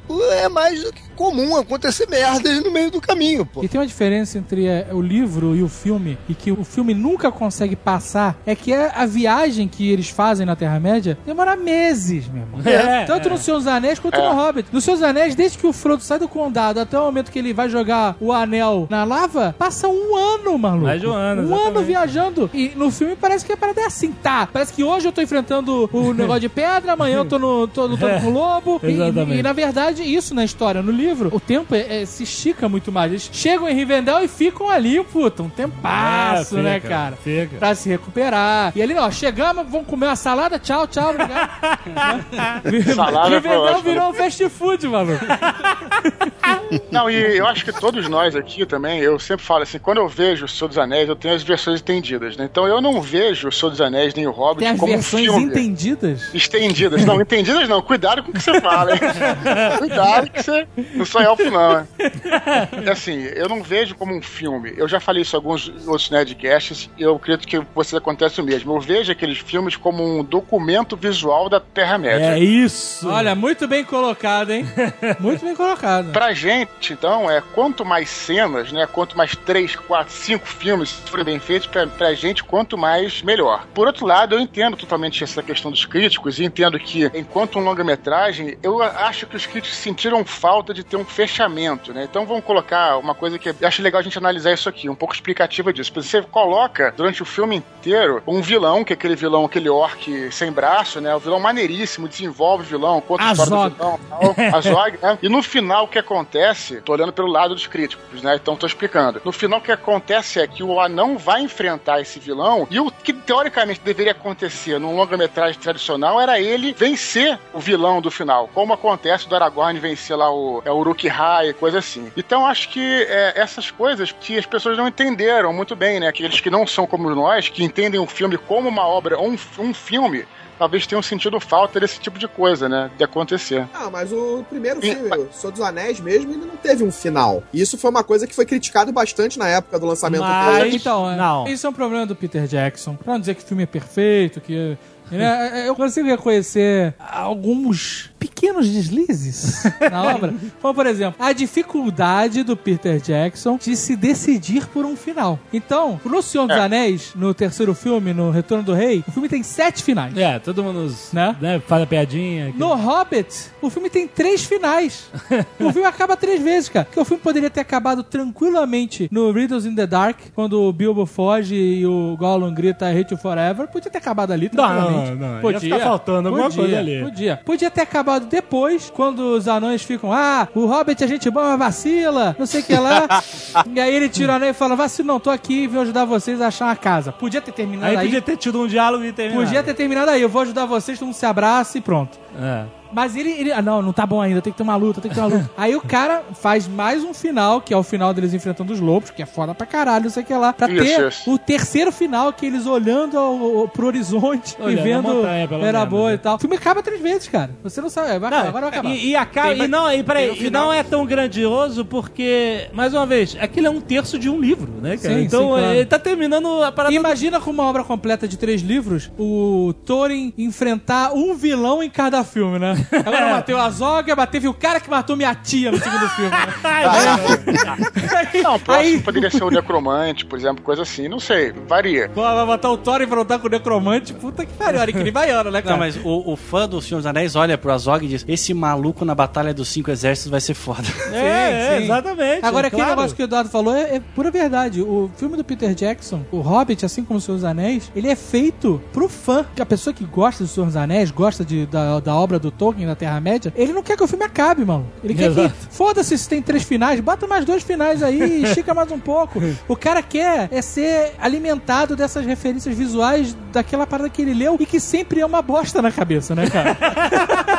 É isso O Senhor mesmo. dos Anéis, ele fez um filme que foi mais cortado, né? Tanto que depois ele lançou as versões estendidas, uma maior que a outra. É isso. E o Hobbit já veio no tamanho de uma versão estendida. Então, é isso que eu queria notar também. Eu, eu, quando eu comecei a ver as pessoas falando que o filme era longo, que era arrastado e tal, eu falei assim, cara, eu já sei o que aconteceu. Porque se você olhar, a gente viu recentemente as versões estendidas dos Seus Anéis de novo. E eu já vi 400 mil vezes a versão do cinema dos Seus Anéis também. O que acontece? A versão estendida dos Seus Anéis, ela realmente é pra fã, porque você nota É, um monte de tranquilo, inserções. cara. Eu também, eu também, porque eu sou Ah, mas ela é mais lenta. Mas você vê um monte de inserções que não estão necessariamente, não fazem diferença para a trama principal, mas que você, como fã, quando o Aragorn tá falando de Beren e Lúthien, você, puta, que foda, referência ao Silmarillion, entendeu? Quando os hobbits estão vendo os elfos indo embora pro, para o oeste, tudo isso é versão de cena estendida e não necessariamente, e não acrescenta nada à trama principal da Demanda do Anel, mas você curte porque você é fã. Agora, o que eu vi, o que eu achei do Hobbit, era como se fosse assim, o Peter Jackson já fez uma versão estendida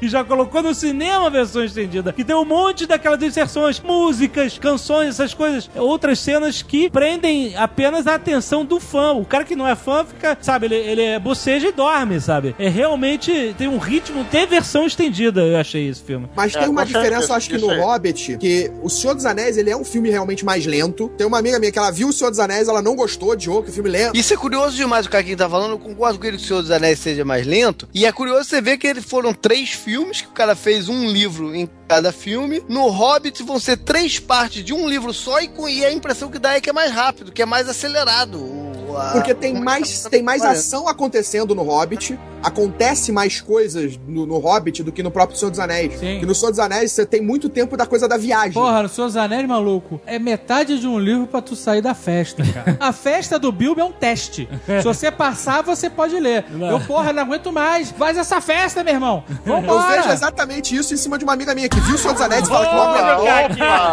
Aí não. Aí não. Porque é um Nerdcast família, assim, sou 13 anos. Você viu esse cenário o quê? Ela, estrela, né, maluco? ela não gostou Senhor dos Anéis, não aguentou, falou que era chato, não conseguiu ver, e gostou do Hobbit. Mas olha que interessante, eu vi no Twitter muita gente discutindo de qual era mais arrastado. Muita gente achando o o Hobbit mais arrastado. Eu também, eu também vi. Pô, é uma correria desgraçada, bicho. Como é que é mais arrastado? Diga de passagem, os anões estão em forma, né, cara? Os caras correm pra caceta, mano. O filme começa com um ritmo bem lento. Eles levam 40 minutos pra sair É, do senta que condado. lá vem né? história.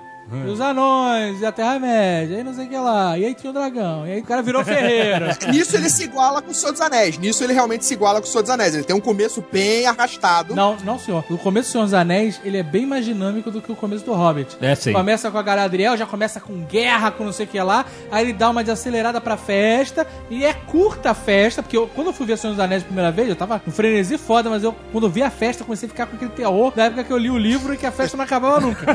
Não, o terror era chegar o Tom Bombadil, cara. Esse era. Porra, mas a gente escapou do Tom Bombadil, mas não escapou do Radagast, né, cara?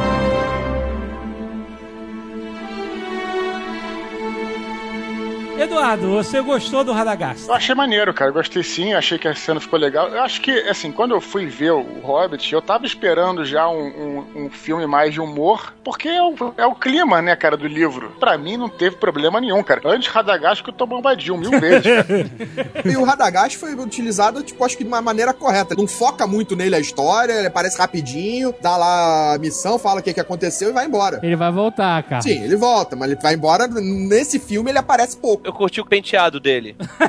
penteado Nico cocô com- de pombo. Puta que nojo. Pardal, né?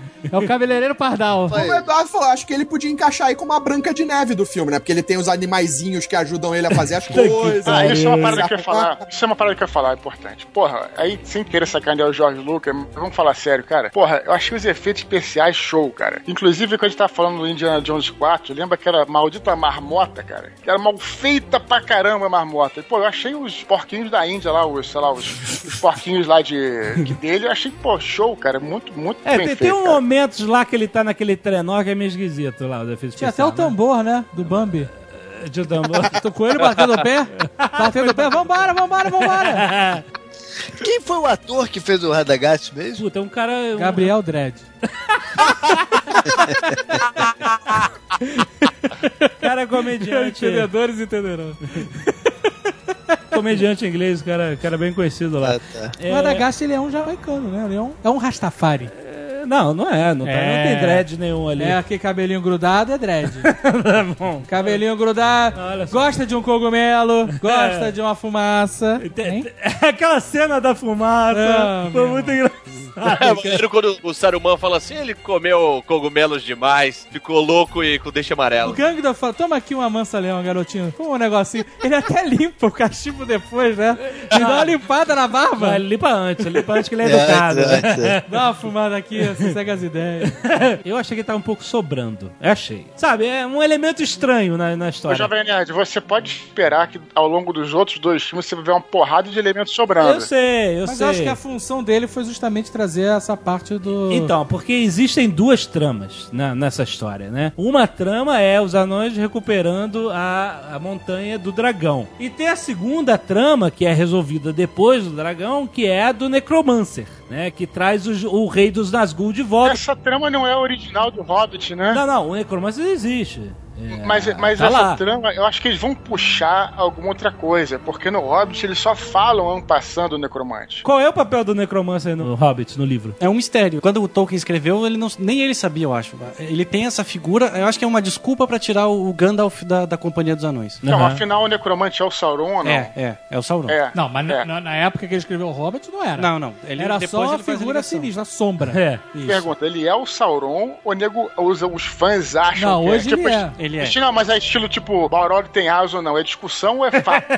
Não, é fato, é fato. não, eu tô perguntando pra tentar entender, porque se É, eu também, for, eu, é possível que o Peter Jackson faça um- um- uma outra criatura pra ser uma trama secundária. Não, Isso que eu não tô é. Ele já, deu- já deu aquela. Ele já chamou o nome. Já fez aquele nominho que nem fala Baggins. ele falou Radagast. Já fez aquela vozinha de Sauron. Quando que se estabeleceu que o Necromancer é o Sauron? Quando o Tolkien faz o- esse texto, A Queda de Erebor, ele escreve um texto longo falando o- as razões do Gandalf ter montado a companhia do Thorin pra ir na Montanha Que Solitária. ele tá eh, querendo dar um, um significado mais profundo, não era Isso. só resolver o dragão. É porque mesmo. o Hobbit ele foi escrito inicialmente como uma aventura daquela grupo de anões e tal que quer retomar o tesouro. É, aliás, o- é muito mais o tesouro do muito que a casa. Mas que se foda a montanha abandonada, né, cara? Exato, aqui Me no- dá o tesouro que eu compro a montanha nova. E no filme eles transformam mais uma busca pelo lar deles. Né? Sabe qual é a impressão que me dá quando vocês falam que isso que o Tolkien review, que o Tolkien review, não sei o quê? É que depois, quando ele tava escrevendo O Senhor dos Anéis, ele pegou uma- um, um livro do Hobbit assim na mão e falou: Puta, como é que eu escrevi essa baboseirada toda aqui, né? Por quê, né, cara? É, ele De onde é que saiu essas merda toda aqui, né? O Tolkien diz isso. Em cartas ele diz que se arrepende do tom que ele usou no Hobbit e que ele gostaria de ter escrito a história de Ele outra chegou maneira. a reescrever um pouco do Hobbit, né? Reescreveu. A história aconteceu assim: na década de 60, O Senhor dos Anéis é, estourou nos Estados Unidos. Uma Isso. versão pirata. Sim. Pirata. Pirata, da Ace Books. E isso começou a se alastrar para os Estados Peraí, Unidos. peraí, a versão pirata tinha editora, é Tinha, isso? tinha. Que beleza. Capitão, Capitão Gancho. né? Daí, daí quando o Tolkien descobre, a editora do Tolkien vai em cima e tal, e não sei por que eles não conseguem parar a, a edição pirata. Aham. Aí, Levaram por fora pra não fazer vista grossa, no mínimo. não, e daí a editora do Tolkien diz: olha, você vai ter que reescrever O Senhor dos Anéis pra gente fazer uma versão oficial e lançar nos Estados Unidos pra conter a pirataria de lá. Caralho. Dessa história, o Tolkien acaba tendo que reescrever o Hobbit também. E quando ele vai fazer as alterações do Hobbit, ele decide mudar radicalmente. É mesmo? Caramba. Ele decide, não, vou reescrever o livro inteiro. E ele chegou a reescrever os dois primeiros capítulos. Nesses dois primeiros capítulos ele fazia muito mais menções a coisas que aconteceriam nos seus anéis. é Sim, isso? é, ele retirou esse tom de o, o narrador falar com o leitor. É, ele faz menções, por exemplo, a o pônei saltitante, pontos geográficos que aparecem no Senhor dos Anéis. Aham, E no trabalho que os guardiões fazem de guardar a fronteira do condado. sim. Só que daí quando ele tava no terceiro capítulo, ele mandou para um amigo, e o amigo disse: "Esquece isso, Tolkien, deixa o Hobbit como tá, já é uma coisa do passado, parte pra outra. Aham. Não O fica departamento vai dar merda, né? O cara tocou real pra ele, né, cara? É, larga porra, cara. Já foi, cara. Esquece esse 20 negócio, anos essa merda, cara. 20 anos de curso. Então daí ele, ele fez umas alterações E menos. nunca foi publicada essa, essa Não, revisão do não, Hobbit. Não, né? Ele fez algumas alterações pra ter a edição oficial, pra parar com a pirataria lá da Ace Books, Aham. mas nada que vale a nota, assim. Então a única alteração realmente é aquela do, do Capítulo capítulo, do. Mas vem cá, cinco. uma outra pergunta, uma outra pergunta, já que o Thiago é fã, é mega fã aí. Especialista, o seguinte, especialista. Especialista, especialista. Olha, isso, não, não especialista. fala assim que daí. Não, não, não, não, a gente não chama mais especialista, a gente chama mega fã. O Sauron, ele pode, enquanto necromante, assumir uma forma física mais fraca? Não, pode? Não, não, não. pode. O que ele faz, aí eu tô achando já, não, não posso dizer com certeza, mas a impressão que dá é que ele resgata o Witch King, que é o chefe dos Nazgûl, Que aparece, Pra fazer no, que isso, aparece, que aparece ali no atacando filme. o Radagast ali em Dal Guldur. que para fazer o papel. O, o Sauron é uma entidade assim ainda que tá se é, reagrupando as forças. Ele é uma essência maligna. Exatamente. Então o necromante não existe, na verdade, é um espírito. Não, o Necromancer ele traz de volta o Witch King of Angmar. Entendeu? Essa é a necromancia dele. Sim, mas o necromante é um espírito. Sim, é, ele é uma, uma sombra, força, é. entendeu? Ele não é físico. Ele é um mal, cara. O mal... Ele não é físico, ele não Mas é ele físico. É, é tão físico quanto o Sauron é físico no Senhor dos Anéis. Não, não, então, tanto que eles mostraram no filme, evidentemente, como uma sombra, É, ele, né? O que que acontece? No final da, sei lá que era, que eles derrotam o, o Sauron, o poder dele se dissipa, mas não acaba. Ele só ficou espalhado, ele se Sim. espalhou. É, ele fica preso pelo um anel. O que ele tá fazendo esse tempo todo é juntar seu poder novamente, sabe? Sim, Se, se consolidar, vamos dizer assim. Tanto que, né, eu eu isso eu achei muito maneiro, quando o Bilbo bota o anel, ele bota o anel e nada acontece. Né? É, mas se você É, exatamente, for, isso é foda. Se você for pensar com essa cabeça revisionista, a presença do Sauron ali como necromancer, você pode ligar ao fato do anel querer sair de onde estava escondido, né, pra ir pra mão dos Bilbo e começar Com a certeza. ter alguma influência maior, né? Com Sim, certeza. com certeza. E aí, isso é o que vai interligar toda a história do dragão, a batalha do Cinco Exércitos no final, que é o, o próprio Sauron falando ali no conselho, no- em Rivendell. Olha, o dragão... Sauron Sauron falando? não, Sauron. Sauron. Caralho, o bicho tava pegando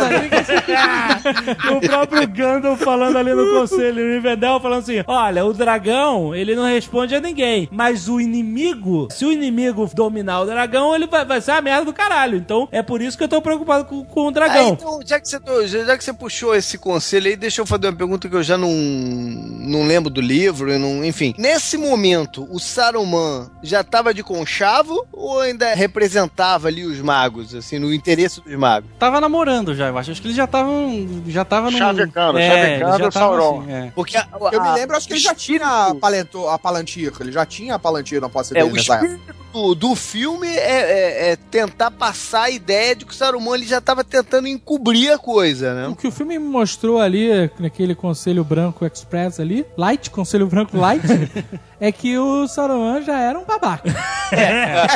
um babaca de leve, mas já era um Já tava babaca. querendo encobrir as ações, evitar que o Gandalf futucasse mais no negócio. A conclusão do final é que ele diz basicamente o seguinte: deixa pra lá essa porra. Foi isso que ele falou, né? O que eu acho problemático nessa parada é que, tipo, o Gandalf já tá meio que suspeita de alguma coisa, da coisa do anel. Eu acho que tá muito cedo pra ele tá suspeitando Não, disso. ele não tá suspeitando nada, não. Ele tá suspeitando é os trolls descerem a montanha, É. sei lá mais Ele o tem quê. a visão o Ra- do Gandalf é de estrategista É, militar. o Radagast avisa ele ali, olha, eu vi uma sombra, um necromancer em Dol Guldur, voltaram os espíritos antigos, ele viu a... Orgus Blade. Ele viu a Morgul Blade, né, cara? Então, o Gandalf já tá pensando, ô, ô, as coisas estão andando. estão Essa espada que eles tiram do cu, né, inclusive. Não, não, tá no colo dele. Não, o Radagast vem, caralho, você não sabe o que aconteceu. Aí o Gandalf, o que, o que? Olha aqui, ó, surge a espada.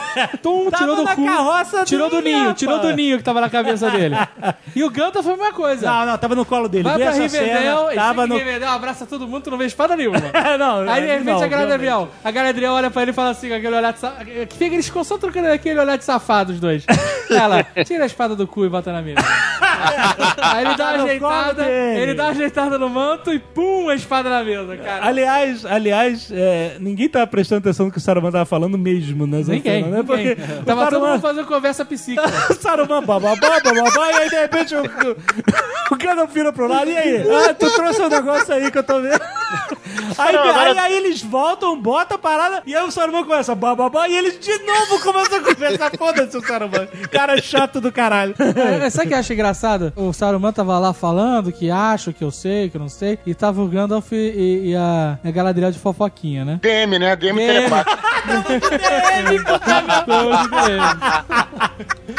E ela fala assim: Ah, os anões se mandaram, né? Já tá ligado, né? Ele, ô, fala com a cara de tô sabendo de tudo, né? Por que, que eles foram atrás dos anões, cara? Não faz sentido nenhum. O quê? Os elfos saltitantes era só dar um pulo de elfo que eles chegavam nos anões, né, cara? É, ué, por que, que eles iam atrás da noite? Deixa eles, tio. Deixa por que eles, que né? eles Eles não querem confusão com ninguém, os elfos mesmo, né? Não quero, pô. É que quem, quem era contra era o Saruman, né? Era o único contra a, a jornada, era o É, Saruman. a, a Galadriel falou: deixa aí, deixa os caras irem lá. Agora me explica o que, que era aquela mesa do super-homem, por favor. A mesa de cristal da Fortaleza Solidão, lá Era do só, Rock. era Feng Shui do... Foi aquela barata? dele. O Feng Feng Shui Shui dele do ali, não fazia diferença nenhuma. Aquele foi bom.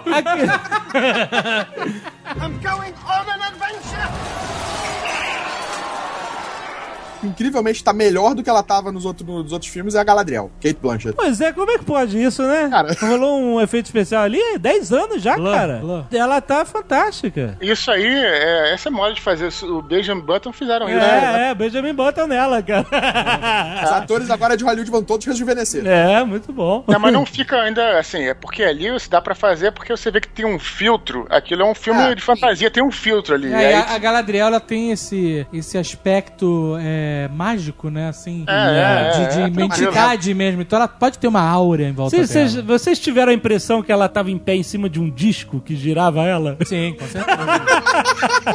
Na verdade, há quem diga que ela nem estava lá, né? É, né, porque ela dá uma sumida, ela uma será que era uma, forte uma projeção dela? Ah, Será que era? Alguma coisa assim. Quem que é daquela sumida do nada? É Batman. Ela, Ela deu uma Batman, né, cara? do Mestre dos Batman. magos. Não faz sentido, né? Tem outra coisa que não faz sentido. Tem algum lugar que tem alguma profecia, alguma parada assim que fala dos hobbits, que os hobbits vão salvar o mundo? Não, Não. claro que ainda bem que Qual não. é- então qual é a, a- a parada do Gandalf com o Hobbit, velho? Ele ele tem uma fala- fixação foda, velho. É isso fora da Terra-média da cadeia. Não, não, não, mas peraí, ele fala, o Gandalf fala pra Galadriel, a Galadriel questiona ele sobre isso. Por que o, o Hobbit? It gives me courage.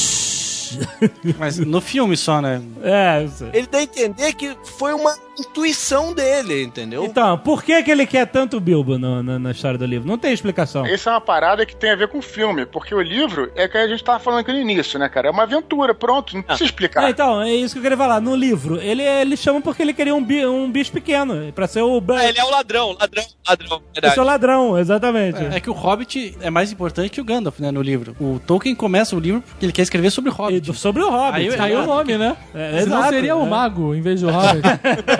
Então o Hobbit, o, o Bilbo já tá lá no livro, daí o Gandalf que entra depois. Então, mas ele tem uma preferência do autor, É. né? pra ser o protagonista. É uma questão de processo de escrita do Tolkien, né? Eu acho que ele começou com os Hobbits. Então, mas assim, o que eu quero dizer é o seguinte: não existe um grande argumento pra explicar por que o Não, Bilbo. não existe. É essa a questão do Tucano precisa, saber. porra. O Tucano tá vendo com um olhar mais global, não na questão do autor. Ele tá querendo ver o olhar de- da história, de por que, que eles precisariam do Hobbit pra ser o herói, né? Do, do negócio. Mas o Gandalf fala que foi, é uma questão de intuição. Por algum motivo, os, Hobbits despertam nele uma segurança e ele usa isso, né? E isso fica claro, acho que na- até no final do. Tanto do, do Retorno do Rei, do final do Hobbit, a coisa do Thorin agradecendo ele. Ele acaba sendo um ponto de união de todo mundo ali. Não, é, mas o que eu tava falando é o seguinte: é que no Senhor dos Anéis é muito mais fácil É. explicar porque ele diz que os hobbits não. É, o que a parada de diferente dos hobbits é que eles têm uma resistência É maior à magia.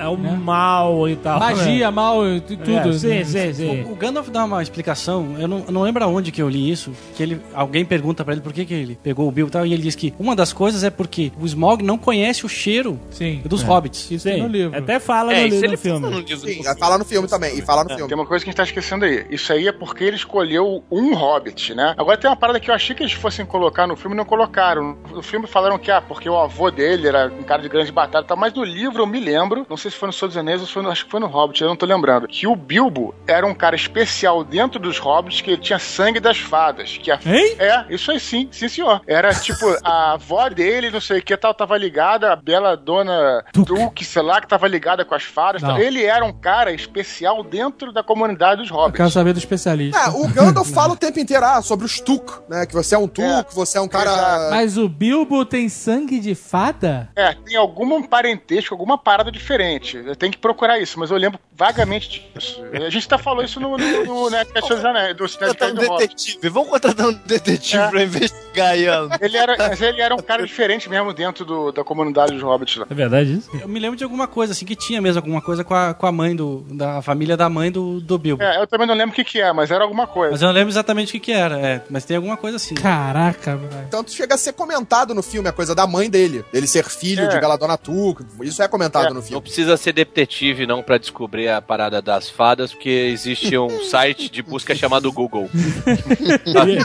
Achei aqui um artigo falando, ó, como eu estava dizendo, a mãe desse hobbit, isto é, de Bilbo Bolseiro, era a famosa Beladona Tuque, uma das três notáveis filhas do velho Tuque, chefe dos hobbits que viviam do outro lado da água. Do Água. Do, Do Água. É, o, É o Rio Água. O Rio Água. Frequentemente se dizia em outras famílias que muito tempo atrás um dos ancestrais Tuque provavelmente se casara com uma fada. Olha aí. É claro que isso era um absurdo, mas ainda assim, com certeza havia neles algo não de todo robitesco. E de vez em quando algum dos membros do clã Tuk saíam em busca de aventuras. Olha aí, Pois olha é, aí. então é isso aí. É isso aí.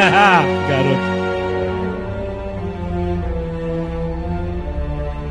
Os Trolls. Nesse filme fica bem mais definido a diferença entre orcs, trolls, goblins, É, né? exatamente. E até a diferença entre os trolls dentro dos trolls, os orcs dentro dos orcs, É, entendeu? sim, sim. A- a- as subespécies de cada um, né? É óbvio que quem tá escutando isso aqui já viu o filme, mas se não viu, é importante falar uma coisa que a gente já falou e eu vou falar de novo. Assim, não dá pra também entender os dois filmes com uma coisa igual. O Senhor dos Anéis, porque você vê, o troll do Senhor dos Anéis é um monstro, né, cara? Não, mas Nesse- ele é um cave troll. E esses eram mountain troll. Mas mesmo assim, se você for um cara absolutamente. Não era o Saving Troll. Que esse é o David Hasselhoff, né? Já é um troll mais civilizado, né? Sabe falar e tudo, né? Então, mas você vê, no Retorno do Rei, o exército tem uns trolls que usam armadura, que levantam, que, que levam ground pra derrubar os portões Não, de Minas porra, tem aqueles trolls que abrem o portão. Que abrem o portão, eles são muito mais domesticados. Gigantes, gigantes, Muito, mano. muito mais gigantes e, e até domesticados inteligentes do que aquele troll das cavernas que parece um animal, né? Ele só É, tá na grita. corrente. Ele no máximo sabe usar uma arma, mas E ele é um ataca bicho. qualquer um que tiver na frente dele. É, vai, vai derrubocando todo mundo. Mas ele não fala, né? É, não fala nada, só grita ali. A característica do Hobbit é ser um troço mais fábula. É importante ter isso na cabeça sim, também. sim, sim. E aí eu até vi um crítico falando: Ah, o Peter Jackson quis infantilizar o filme pra atingir um Aí é público burrice, é maior, burrice. porque eu não posso respeitar. Eu li isso numa crítica. Eu não posso respeitar um troll de voz fina. Entendeu? Que espirra aí, meu Deus. aí. Ah, cara, tipo assim, o cara não faz ideia. Tava culpando o coitado do Peter Jackson, que tava tentando nivelar a infantilidade do livro Hobbit com a maturidade do livro Senhor dos Anéis. né? Você entendeu? Ele tem que fazer um nivelamento aí. Ele tem que fazer um Ah, eu acho que é um problema do crítico que não, não tá falando sobre uma coisa que não sabe. Então, o que acontece? Eu vi ali um meio termo. Os trolls realmente são muito mais infantis do que o troll das cavernas, que é não, ser um monstro perigoso. Esses trolls coçam a bunda, Eu achei, eu achei legal, porque essa parte é bem engraçada. Não, eu achei, O cara sua o nariz e caralho, isso é essa porra do meu nariz. meu nariz tem braço e perna, e o caralho. Eu achei legal porque manter, tipo assim, ele não, ele não apagou totalmente o clima light do Hobbit, entendeu? E É ele porque ainda por mais terrível que seja aquela situação, ela é até engraçada. né? É engraçado, né? E ele ainda manteve a coisa um pouco, tipo assim, olha, estou acreditando que isso tudo faz parte do mesmo universo que eu vi nos seus anéis. É possível. Essa parte do filme você tem que ter uma suspensão de descrença, Ah. que é o que eu aprendi com você. Enorme, né? Porque os trolls falam com voz fina, eles tiram as roupas dos caras pra assar, mas não tiram a cerola. Exato, né, cara? Exatamente. Não, isso, isso eu não vejo A problema. cerola, a cerola é temperinho, né, cara? Você já botou a mão em cima de uma fogueira pra ver? Você já imaginou aqueles anões Não, mas são que anões. Que estavam embaixo É, daquela é roda? foda. Ah, não maluco? aguenta qualquer parada. Eu não aguento qualquer parada. Ah, é uma coisa que Ah, eu- não aguenta queimar a rosca bastante. Tá bom. Aí é o Uma coisa que eu gostei no filme também foi o fato de que não terem feito os anões ficarem mais fracos. Porque no livro eles perdem a luta, né? Eles são capturados pelos. Pelo É, isso é uma parada, isso é uma parada que eu queria falar que Pelo eu, menos uma luta eles tinham ganhado, né, cara? eles tomam porrada o filme inteiro. Mas esse negócio do anão de botar a mão na fogueira, aí eu discordo, porque no Silmarillion, o anão ele foi feito pra aguentar a Terra-média na época mais terrível que ela já teve. Vulcões, É, não, eu sei, tempestades. Então ele foi Ah, os anões feito. são esculpidos na pedra. Ele foi feito, exato, ele foi feito para suportar as piores provações naturais que É, podem existir. tanto Então, isso- calor, frio. Tem uma cena muito maneira lá no começo do filme que mostra Erebor, né? E mostra lá os, os anões trabalhando e tem um que tá forjando, sei lá, um, um negócio Ah, de. ele levanta assim. ele levanta e vem dois. Dois martelos gigantes, cara. Tipo assim, quem faria isso, né, cara? Exatamente. Só um anão faria uma porra de uma ferramenta que pode arrebentar, transformar sua mão numa pizza gigante. Sabe? É, exatamente. exatamente. Então, é, é, é, eles, a resistência ao calor. Os caras caem, meu irmão. Vai, sai quicando que nem Eles bola de muito, sinuca, cara. Batendo em tudo que é lado, não acontece nada com os caras. Depois cai um troll gigante, um goblin gigante em cima deles, É, cara. exatamente. E nada acontece. Eu não vi problema em suspensão de descrença nenhuma, achei tranquilo. Aliás, o que os críticos falaram é uma babaquice, porque, assim, se os caras mesmo falaram que eles queriam um filme que fechasse, que fosse. Eles têm que entender o filme como único, não pensando no Senhor dos Anéis. Entendeu? A única coisa que eu achei, cara, uma parada que eu achei caída nessa cena, isso foi uma das coisas que eu achei caído no filme, foi a conclusão dessa cena, cara. Porque, assim, eu acho que esse negócio do Gandalf quebrar a pedra, chegar e salvar eles, entre aspas, eu achei caidaço. A única parada que eu não gostei, cara. Na versão original, o Gandalf não aparece, né? Não, ele usa lá o ventriloquismo. Ventriloquismo que eu sempre escolhi pros meus personagens. Por causa do Hobbit, Mas- é verdade. Mas o que acontece? Na verdade, quem salva o dia é o Bilbo, né, cara? Isso que é o, é o maneiro, porque ele ganha tempo, fica enrolando com a astúcia dele. É o Gandalf que, que fica enrolando os, os trolls. Não é o Bilbo, não? Não, é, é o Gandalf. É o Gandalf. No, no livro é o É o Gandalf. O Gandalf Gandalf fica- fica fazendo vozinha. Aí o cara Isso. falou: O que que tu falou? Eu não falei nada. É. E ele faz os trolls discutirem até Porque os amanhecer. trolls, eles são, eles são, eles falam, eles são mais civilizados, mas eles são muito burros. São, Eles são muito bobos. Então, cara, assim, o sol tá nascendo e o cara não saiu correndo. O cara virou pedra, sabe? Não, eu achei a solução da pedra boa, porque o Gandalf é que salva ele, só que ele, pô, não tinha como o cara fazer os bichos discutirem até nascer, o sol, pô, conta. Aí sim, a versão estendida, né, cara? Mas isso ficou legal no ponto de que o Bilbo distrai eles, faz aquelas brincadeiras, deixa os, os anões putos com ele. É, isso que eu ia Teve essa falar, assim, isso eu que eu ia achei falar. Muito legal. Eu senti mais falta do Bilbo fazer coisas ali e Mas o Bilbo levar... fez mais do que no livro é, mais ali. do que no livro. Maluco. O que, eu, o que eu não gostei, na verdade, foi o, o desfecho. Eu entendo que no cinema ele tinha que quebrar a pedra, entrar a luz direto de uma vez só, porque se realmente a luz fosse todo mundo batendo palma pro nascer do sol, ia, ser um saco, Aí né, é posto cara? 9, né? É posto 9. o Stroll Riponga batendo palma pro sol. Então tinha que ser mais dramático, mas eu, eu gosto mais da sequência do livro. Eu achei mais É, legal. no filme Pela não dinâmica, mas é diferente, é diferente. Eu achei que no livro foi mais, digamos assim, mais surpreendente, cara. Se o sol aparecer e, e os caras, ah, eu não- foi essa coisa dele chegar e dar uma. Ah, acho que sim, porque até você não sabia que eles iam virar pedra, né? É, é, não sei, cara, não sei dizer. No livro, quando você lê, você não sabe o que vai acontecer. O cara tá fazendo um joguinho de ventriloquismo ali e você filme- não sabe No aonde filme vai. também tu não sabe. A gente Sabe sabia, todo mundo sabia. Não, porque você leu, porra. Exato, Mas, mas, o cara todo que não viu não sabe o que ia acontecer se a luz do sol atingisse as troncos. Talvez o que tenha me incomodado seja aquela coisa de ter que falar, entendeu? Aqui o sol pra vocês! Pá! Toma sabe? o sol na cara! Toma o sol na Ah, cara. porra, foi bom. The morning will take you all. Bah! Eu achei, eu achei do caralho. Eu achei maneiro. Vi também críticas ao Peter Jackson por fazer desnecessariamente a cena dos anões indo na caverna dos trolls e achando tesouros magníficos da Terra-média. Aí vai tomar no cu. Você, você, peraí, você é um profissional, você vai fazer uma crítica de um filme que é baseado num livro, e o livro só tem 300 páginas. Você tira duas tardes, tira duas tardes, três, quatro cagadas, você lê? Se for uma cagada mais demorada, compra a feijoada e depois vai ler o livro, filho da puta. Agora você vai criticar uma parada que. tá- Porra, aí também faz o seguinte: faz o filme que antes começam, eles pegam um avião, vão direto, bombardeiam um dragão e acaba o filme, porra. Ah, meu irmão, aí não. É como o Hobbit deveria ter começado, Porra, né? exato, cara. Eu tomar no cu também, não pode ter Isso nada. é um problema de crítica que eu acho que, tipo, você fazer uma crítica, beleza, de um roteiro original, que você não tem acesso ao roteiro, não é baseado em nada, é só o filme. Acabou. Você vai lá ver o filme, é isso. Não tem mais de onde você tirar informação. Eu já tô até vendo. É. Vai começar aqueles babacas falando, por que, que eles vão pegar nas águas? Não, mas é claro que começar com essa porra do táxi aéreo da Terra-média, né, cara? É isso que eu falo. Só- a porra das águias são a solução de tudo. Por que, É. que as águias Cara, mataram o dragão? gente falando, por que, que as águias não, as águias não deixaram Não, eles todo mais mundo perto? fala isso, todo mundo fala isso. Então, olha só, o negócio é assim. Bom, Por que, que não deixaram mais perto? as né? pessoas. Os caras lá na porra do pico, filha da puta. Olha só, vamos às, vamos às águias. As pessoas não estão sem razão ao, sem outra informação qualquer, questionar por que, que as águias não foram e aproveitaram e deixaram os caras lá, entendeu? Mas a gente conhece a história do livro, sabe que existe um pouco mais de história por trás disso. Primeiro, o Gandalf tinha tirado um galho da árvore do Gwaihir, não é? O rei das águias. Galho da árvore do Guaire. O galho da asa. Galho da asa. Ele tinha curado um, um ferimento do Um Gwaihir. galho da asa? Que porra é essa, cara? Tá maluco? Um galho, da Galho. asa? É, você você não viu que a águia é gigante? Ele tava com um espeto na asa. Ele, Ele tinha tá- quebrado um galho pro, pra águia, cara. Ah, tá. Ô, Luciano, na quinta-feira tu me paga. O Gandalf curou o Gwaihir de um Ah, tá, ferimento. pronto. É aquela história do leão com, com cravo no- na pata. Exatamente. O Gwaihir falou pro Gandalf: Te devo um favor, quando você quiser, você me chama. E aí, o Gandalf. E aí ele se fudeu. Ele se fudeu porque ele deve a vida pros caras. Qualquer merda ele tá chamando a libélula, mano. Volta e meia, a mariposinha chega ali na casa da, da águia, aí, ó. Gandalf tá querendo que você pague. Vai rir, não vê a hora dessa porra dessa mariposa morrer, né, mano? A águia, a águia já vê a mariposa chegar e já se esconde, né? velho? Caralho, fala que eu não tô, fala que eu não tô. E aí, quando ele chega, ele cobra o favor, ele pede ajuda do Gwaihir, ele tira eles daquela situação do ataque dos lobos, certo?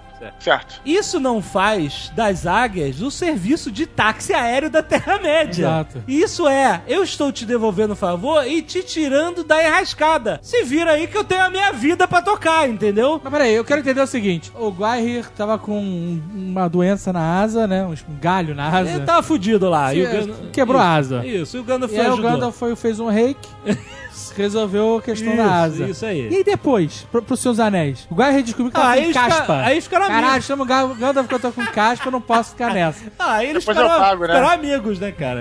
Ficaram pagos. Aí, Não, pô, o que aconteceu foi- ali foi o seguinte: o mestre falou: olha, não vai ter aventura se vocês forem direto pra montanha. Aí, Exatamente. não, essa parada das águias, meu irmão, o nego não pensou a parada mais óbvia. Por que, que as águias não levaram os caras pra montanha? Porque tem a porra de um dragão lá, cara. É, também, né?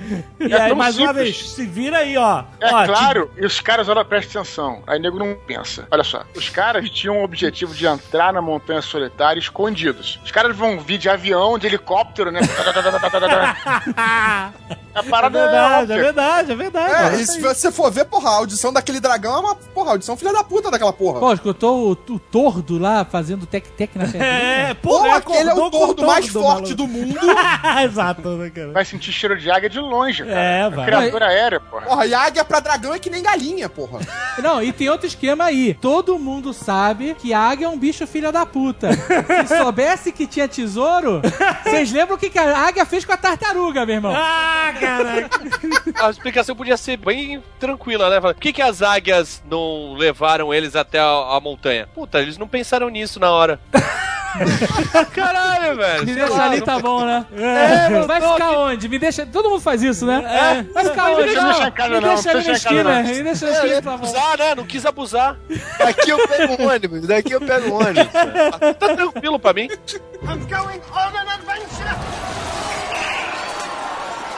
Cada criatura na Terra-média, ela tem a sua própria, os seus próprios interesses, né? Você não vê os entes ficam assim, ah, vou, guerra ou não guerra e tal, deixa o cara lá e tal, não sei o quê. Não, não, eles falam assim, falam.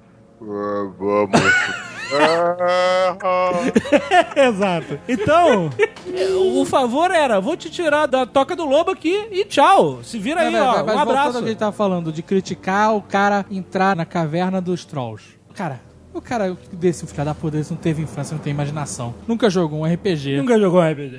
Nunca jogou um joguinho de nada. Nunca assistiu Goonies na vida dele, filho da puta. Não pra infância, saber né? que se você está numa quest, se você está numa missão, numa aventura, e você tem a oportunidade de achar um tesouro Isso. no meio do caminho, Isso. você vai lá, porque você pode encontrar uma ma- arma mágica nos lugares mais improváveis. Aliás, matou o monstro, rola o dado pra ver o tesouro, né, cara? Exato, Eles cara. mataram os três monstros, né? Videogame, videogame, tu mata o cara, passa por cima, já faz um plim. né? cara? Exatamente. Fora o Exatamente. tesouro, eles acham as três armas mágicas das mais poderosas que tem na Terra-média. Agora, uma dúvida que mostra como o Gandalf era um, um mago whatever, totalmente despreparado, né? Não conseguia nem ler a porra do mapa contra a lua, né, cara? Tá de brincadeira. Ele pega as espadas e ele não faz ideia do que é aquela porra, né, cara? E um monte de espada, pega aí, é uma boa Não, espada. faz, faz, faz. mas você quer também que o cara tenha conhecimento de tudo, até de arma. Cara, a pô. Tem um nome escrito, cara. Tem runas, tem runas. Por que não faz? Onde é que ele viu isso que não faz? Por que, que ele não conseguiu ler o nome da espada? Naquela revisão que o Tolkien tava fazendo de reescrever os capítulos e tal, ele pensou nisso. Tinha duas coisas que incomodavam muito ele, que era es- esse lance da espada, de por que, que o Gandalf não conseguiu ler as runas élficas e teve que ir até Rivendell para poder descobrir o nome e a história. E o Tolkien resolveu dizendo que as espadas estavam tão sujas de sangue de Goblin que né, tinha que ter um tratamento, uma limpeza especial na lâmina para poder aparecer as runas. E outra coisa que incomodava muito ele era que o que aconteceu com os instrumentos dos anões, que lá na, na casa do Bill eles cantam, fazem música e tal, e depois não menciona em nenhum momento os instrumentos, ele ficava preocupado com isso também. Pô, onde é que estão esses instrumentos? Deviam estar no cu igual a espada. Guardaram no cu do Radagast. Não, pô, falar, cara. cavalos que eles perderam. Eu vou te É. falar, cara, toda vez que o Thiago vem com essas histórias, eu fico aqui me perguntando, porra, o Tolkien é o cara que mais foi questionado sobre alguma coisa que escreveu entre todos os autores de- da, da história dos livros, né, cara? certeza. Tu, tu questiona o cara, por que que tu fez isso? Que merda, né? Que né?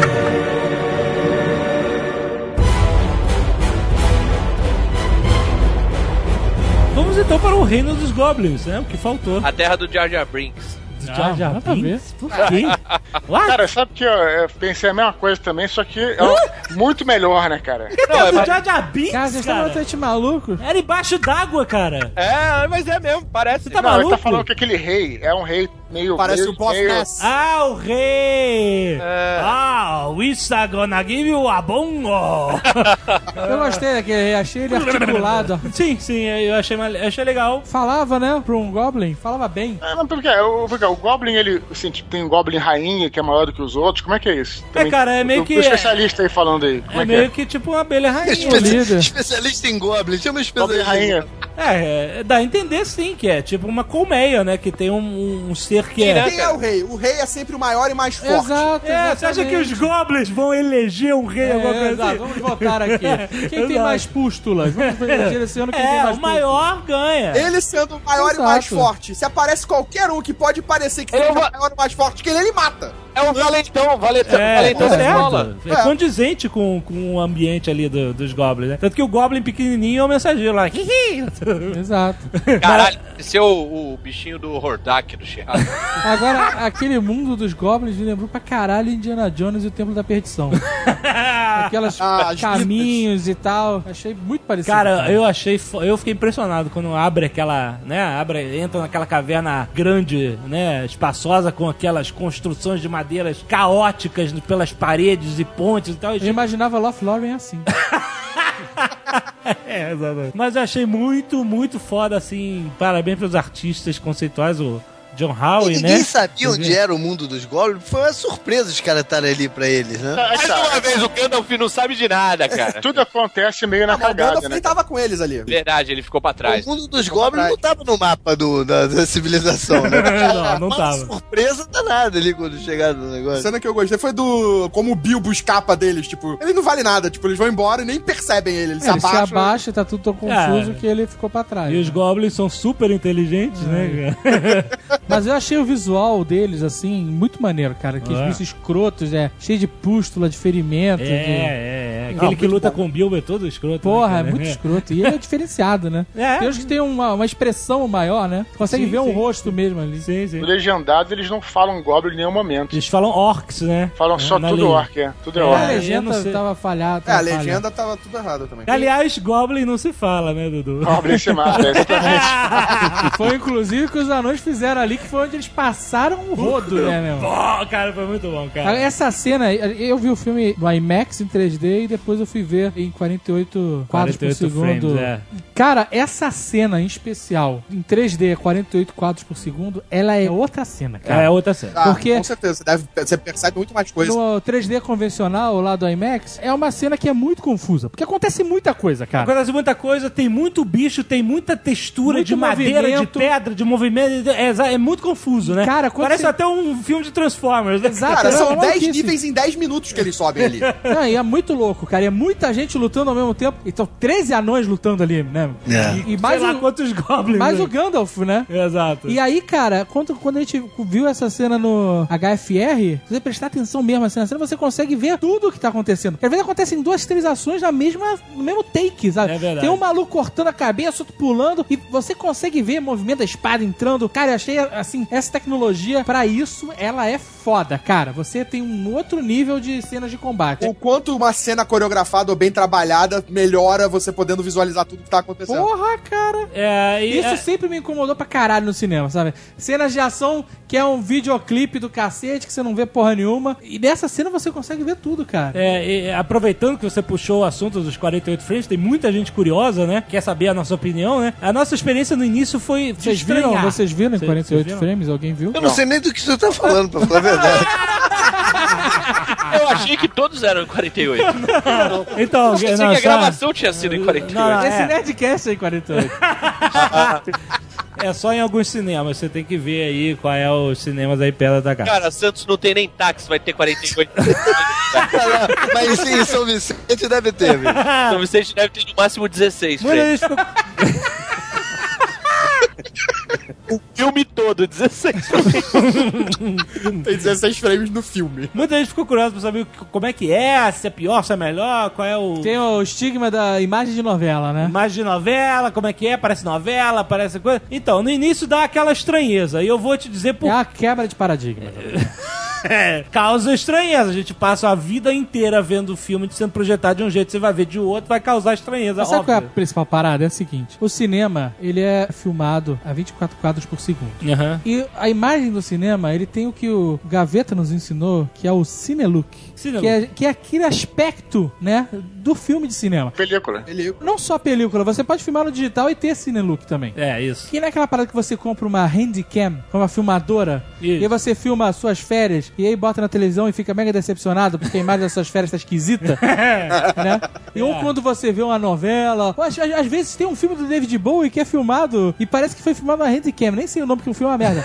Mas você fica, caraca, que filme esquisito, né? Não, e, ó, deixa, deixa eu dar outras duas comparações. Sabe quando você vai numa loja de televisão e você vê que tem uma televisão com um Cinelook e tem uma televisão que tá esquisito o movimento, tá, meio com rápido. de- tá high definition demais. Tá né, cara? redevido demais. Ou, sabe quando você tá vendo um vídeo e aí o vídeo dá uma travadinha e depois ele acelera rapidinho pra tentar alcançar o ponto onde, onde você deveria estar, entendeu? Às vezes você tem a impressão que é isso, que o filme tá dando uma aceleradinha, que ele é um pouco estranho. Causa essa estranheza. Causa, causa uma estranheza, principalmente no começo. Eu não sei se pra nós causou uma estranheza maior, porque a gente tinha visto o Hobbit dois dias antes, Aham. no cinema normal. Não é comparar bem. E quando, quando começou o filme, ele não só tava mega realista, high definition, né? Como ele tava, parecia que tava acelerado, mano. É, exatamente. Então, caralho, que porra é essa? Eu falei, fudeu, realmente, novela, vou embora.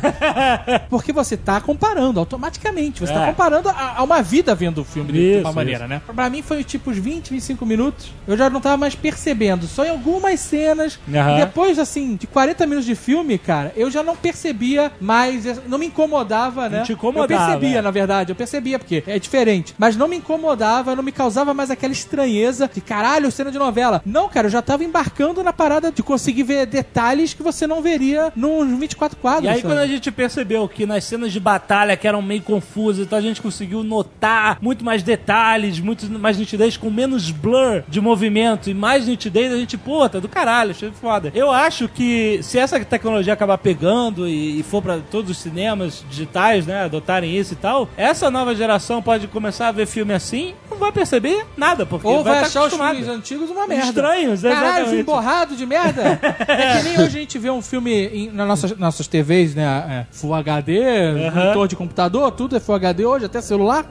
e você vai ver um filme de VHS em resolução de tubo, você fica chocado, maluco. É, exatamente. É assustador, sabe? É, exatamente. É engraçado que antigamente os coroas falavam assim, quando a, a imagem da TV era muito boa, falavam assim, nossa, essa televisão tem imagem de cinema. Pois e é. hoje em dia é justamente ao contrário, né? a imagem do cinema é uma merda comparado com a da televisão. Não, uma comparação ainda melhor é se você pega aqueles filmes da década de 20, né? Que são até menos quadros e você vê o bichinho meio tremendo, assim, né? Essa é a grande diferença. Nesses filmes antigos era 16 quadros por segundo, se Então, exatamente essa E essa aí, é, comparação. exato. Não, É o de São Vicente. E aí é por isso que os filmes antigos você tinha aquela sensação da luz oscilar durante a Isso, projeção. isso. É. Por Isso, causa isso, da isso. lentidão de quadros. Fazia a luz ficar aquele bom, bom, bom, É bom. bom, bom, bom. E agora, a diferença principal da tecnologia, porque o filme hoje, o filme de 24 quadros por segundo, ele é projetado a 48 quadros. Só que o que acontece? Ele é filmado a 24, o normal até então, né? E aí, quando ele é projetado, cada frame é exibido duas vezes. Então ele pisca uma vez, pisca duas, passa pro próximo. Pisca uma vez, pisca... e isso faz isso tudo em um segundo. Então, ele projeta 48 vezes, mas mostra só 24 quadros. Por isso que ele cria essa sensação de blur, porque é um quadro se repetindo, né? Mais vezes. E o do 48 não, é um quadro por cada vez. Então essa é a diferença de nitidez, de resolução. Ah, mas calma aí, se todos é, é, exibem 48 frames, por que, que o cinema, o filme não foi 48 pra todo mundo? Não. Porque só em umas salas. Aí é questão de tecnologia, de adequação do, do aparelho para exibir da, da forma certa. É, na Tal. verdade você pode exibir um filme de 24 num projetor pra 48. Que O, vai o projetar. projetor de película, ele é feito para projetar assim: para, pisca duas vezes, segue. Para, pisca duas vezes. Se ele pegar um filme de 48 frames e piscar duas vezes, ele vai ficar stop motion. Em vez de projetar 48 vezes, ele vai projetar, sei lá, 70 e varadas. É, é uma questão de investimento dos cinemas, né? No aparelho. Os projetores que são digitais, eles já podem, com software, e você já consegue fazer essa conversão. Essa tecnologia não é nova, ela é antiga. Ela é da, da década, sei lá, de 30. Ah, E- é?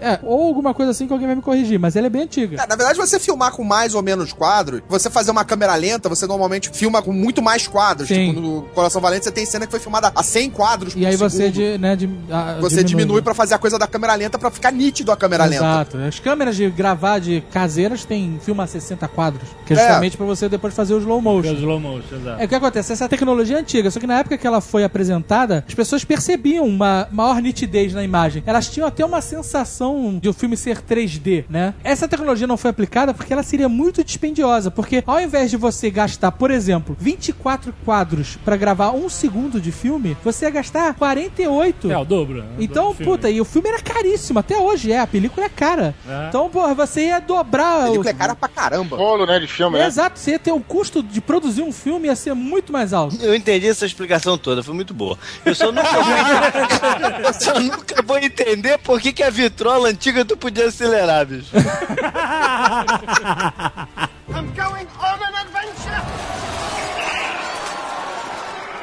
O ataque dos lobos. Engraçado que no livro eles são atacados só pelos lobos, né? Só pelos wargs. Certo?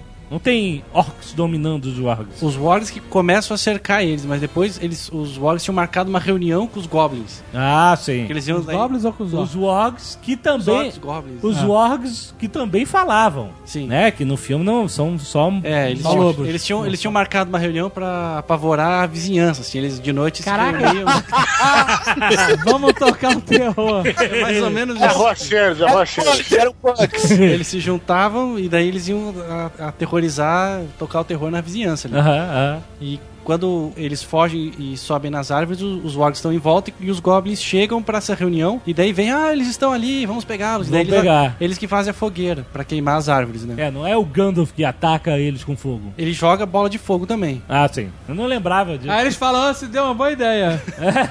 Isso. Eu, eu me corrijo se eu estiver errado, mas no livro eu me lembro que era tipo um jato de fogo, né? Que ele se tirava, não é isso? Não era as pinhas, não, né? Não, não, acho que era bola de fogo. Era, era fogo mágico. Fireball. Ah, mas eu achei maneiro a sutileza dele. Ele pega a É, pinha legal. e ele sopra através do cajado, né? Pra, pra Agora é engraçado fogo. porque a, a magia do Gandalf no Hobbit é muito menos sutil Ah, é. do que ela é no Senhor dos Anéis. Senhor dos Anéis. Ele dá um ataque de área ali nos Né?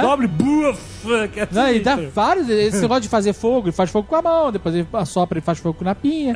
né? E no, no Seus Anéis ele não faz magia dessa maneira, visual, né? Algumas. Ele vai gastar toda a magia dele aí no Hobbit. Quando chegar lá, ele não vai ter mais magia pra fazer. É, algumas. É, Ele espanta lá os Nazgûl com a luz branca, essas coisas. Algumas Não, mas é diferente, né? Mas Diferente. Ah, mas aí ele já virou Gandalf de Branco. E ele não faz nenhuma magia. De branco. De branco. Billy Branco. Ele virou o Benny Blanco, né? Benny Blanco do Bronx. é engraçado, né? Porque no, no Senhor dos Anéis ele teoricamente é muito mais foda, né? Do que no, no Hobbit. E no entanto ele usa menos magia, né? Ou, É, digamos, nível é uma magia mais. Ah. É, é engraçado, né? É, É que quando você é nível novo, você tem que aparecer, né? nível baixo, tem que usar magia o tempo inteiro. Quando você é nível alto, você não morre, não acontece mais nada contigo, tu fica mais, É, mais low profile, né? Mas aí, então, essa cena acabou se juntando com o Azog, seu vilão do Thorin, que obviamente só, se vão, só vão se enfrentar no terceiro filme. Por falar guerra. nisso, eu achei foda pra caralho o escudo de carvalho. Puta, o Putz, escudo, é foda. né? De Ah, é, verdade. maneiro. Realmente. Muito foda. Animal. A história é essa mesmo? É pedaço de madeira que ele, que ele usa como um escudo Eu não lembro. no livro? É porque. Agora é. Agora é. Achei, achei uma parada muito foda, mas eu Não não. é? não- é, eu também, dele. também fiquei. Faz mais sentido, Na né? minha cabeça ele usava um escudo de madeira feito de cavalo. Mas eu né? achei como foi. Eu não sei se é, mas eu não lembro. Realmente, o especialista não lembra quem sou eu pra lembrar.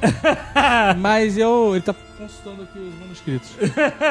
mas eu achei muito maneiro, exatamente, Ah, essa animal. parada. O cara pegar um, realmente um tronco de carvalho e, e usar como escudo e depois transformar isso num escudo mesmo, botar. Ele usa no final, né? Contra o Usa, Azog.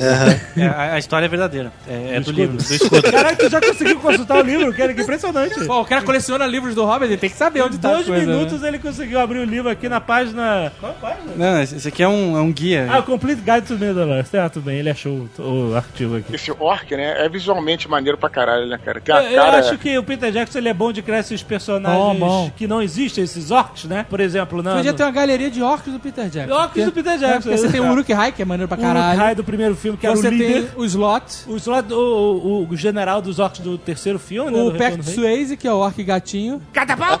Aparece, cara. Ele só Parece, chama, parece o suficiente É. pra O se destacar. A gente Tinha olhos dele. azuis, maluco. Exato. E agora o Azog. Tem o Orc Maratona também, olímpico. Tem, que é um Uruk-hai, tipo um Uruk-hai, né? Não chega a ser, mas... É, ela era um Uruk-hai. E, e o Azog, que agora é esse orc com, né, branco, né? Albino, né? Albino e, cheio de cicatriz, muito E maneiro. aí, assim, que você vê que as cicatrizes, elas, elas não são de batalhas, elas É, são body modification. É body modification, exatamente, que o cara é guerreiro foda e tal. E, e, e sangue nos olhos, aquele olho meio vermelho. Sangue no né? olho, sangue no olho. E achei, achei o personagem legal, bem legal. O cara perdeu uma mão e continuou líder dos caras. Aí Olha ele sinistro. botou o gancho que tu vê que sai a ponta do gancho. Botou de qualquer maneira, né? Cara. Bota essa porra aí, bota essa porra aí. Caraca, eu achei muito maneiro. Achei bom, bom. É bom criar esse personagemzinho extra.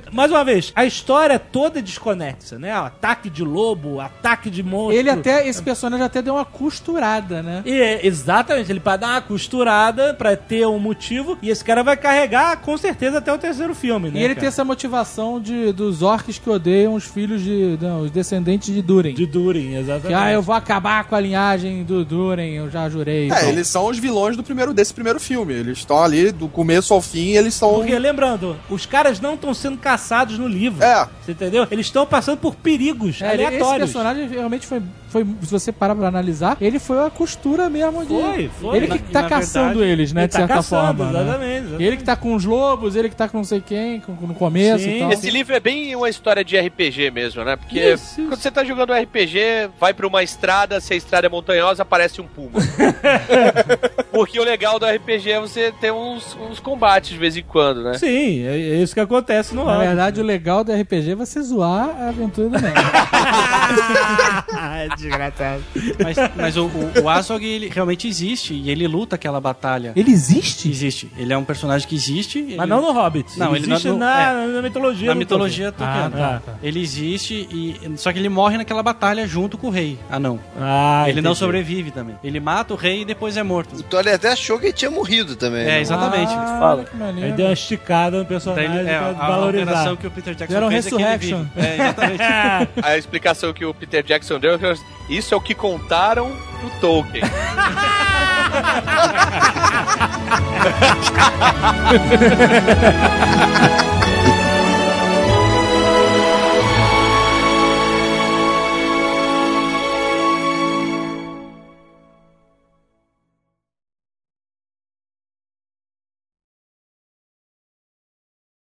E perde. É, mas ele pegou ali, naquele momento, né, o, o- a madeira. No ele final? Tá, é, ele tá com a madeira o tempo todo? O escudo de Cara, aquele escudo tava trabalhado.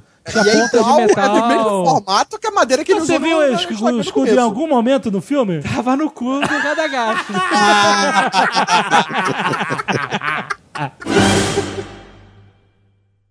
Este Nerdcast foi editado por Radiofobia, podcast e multimídia.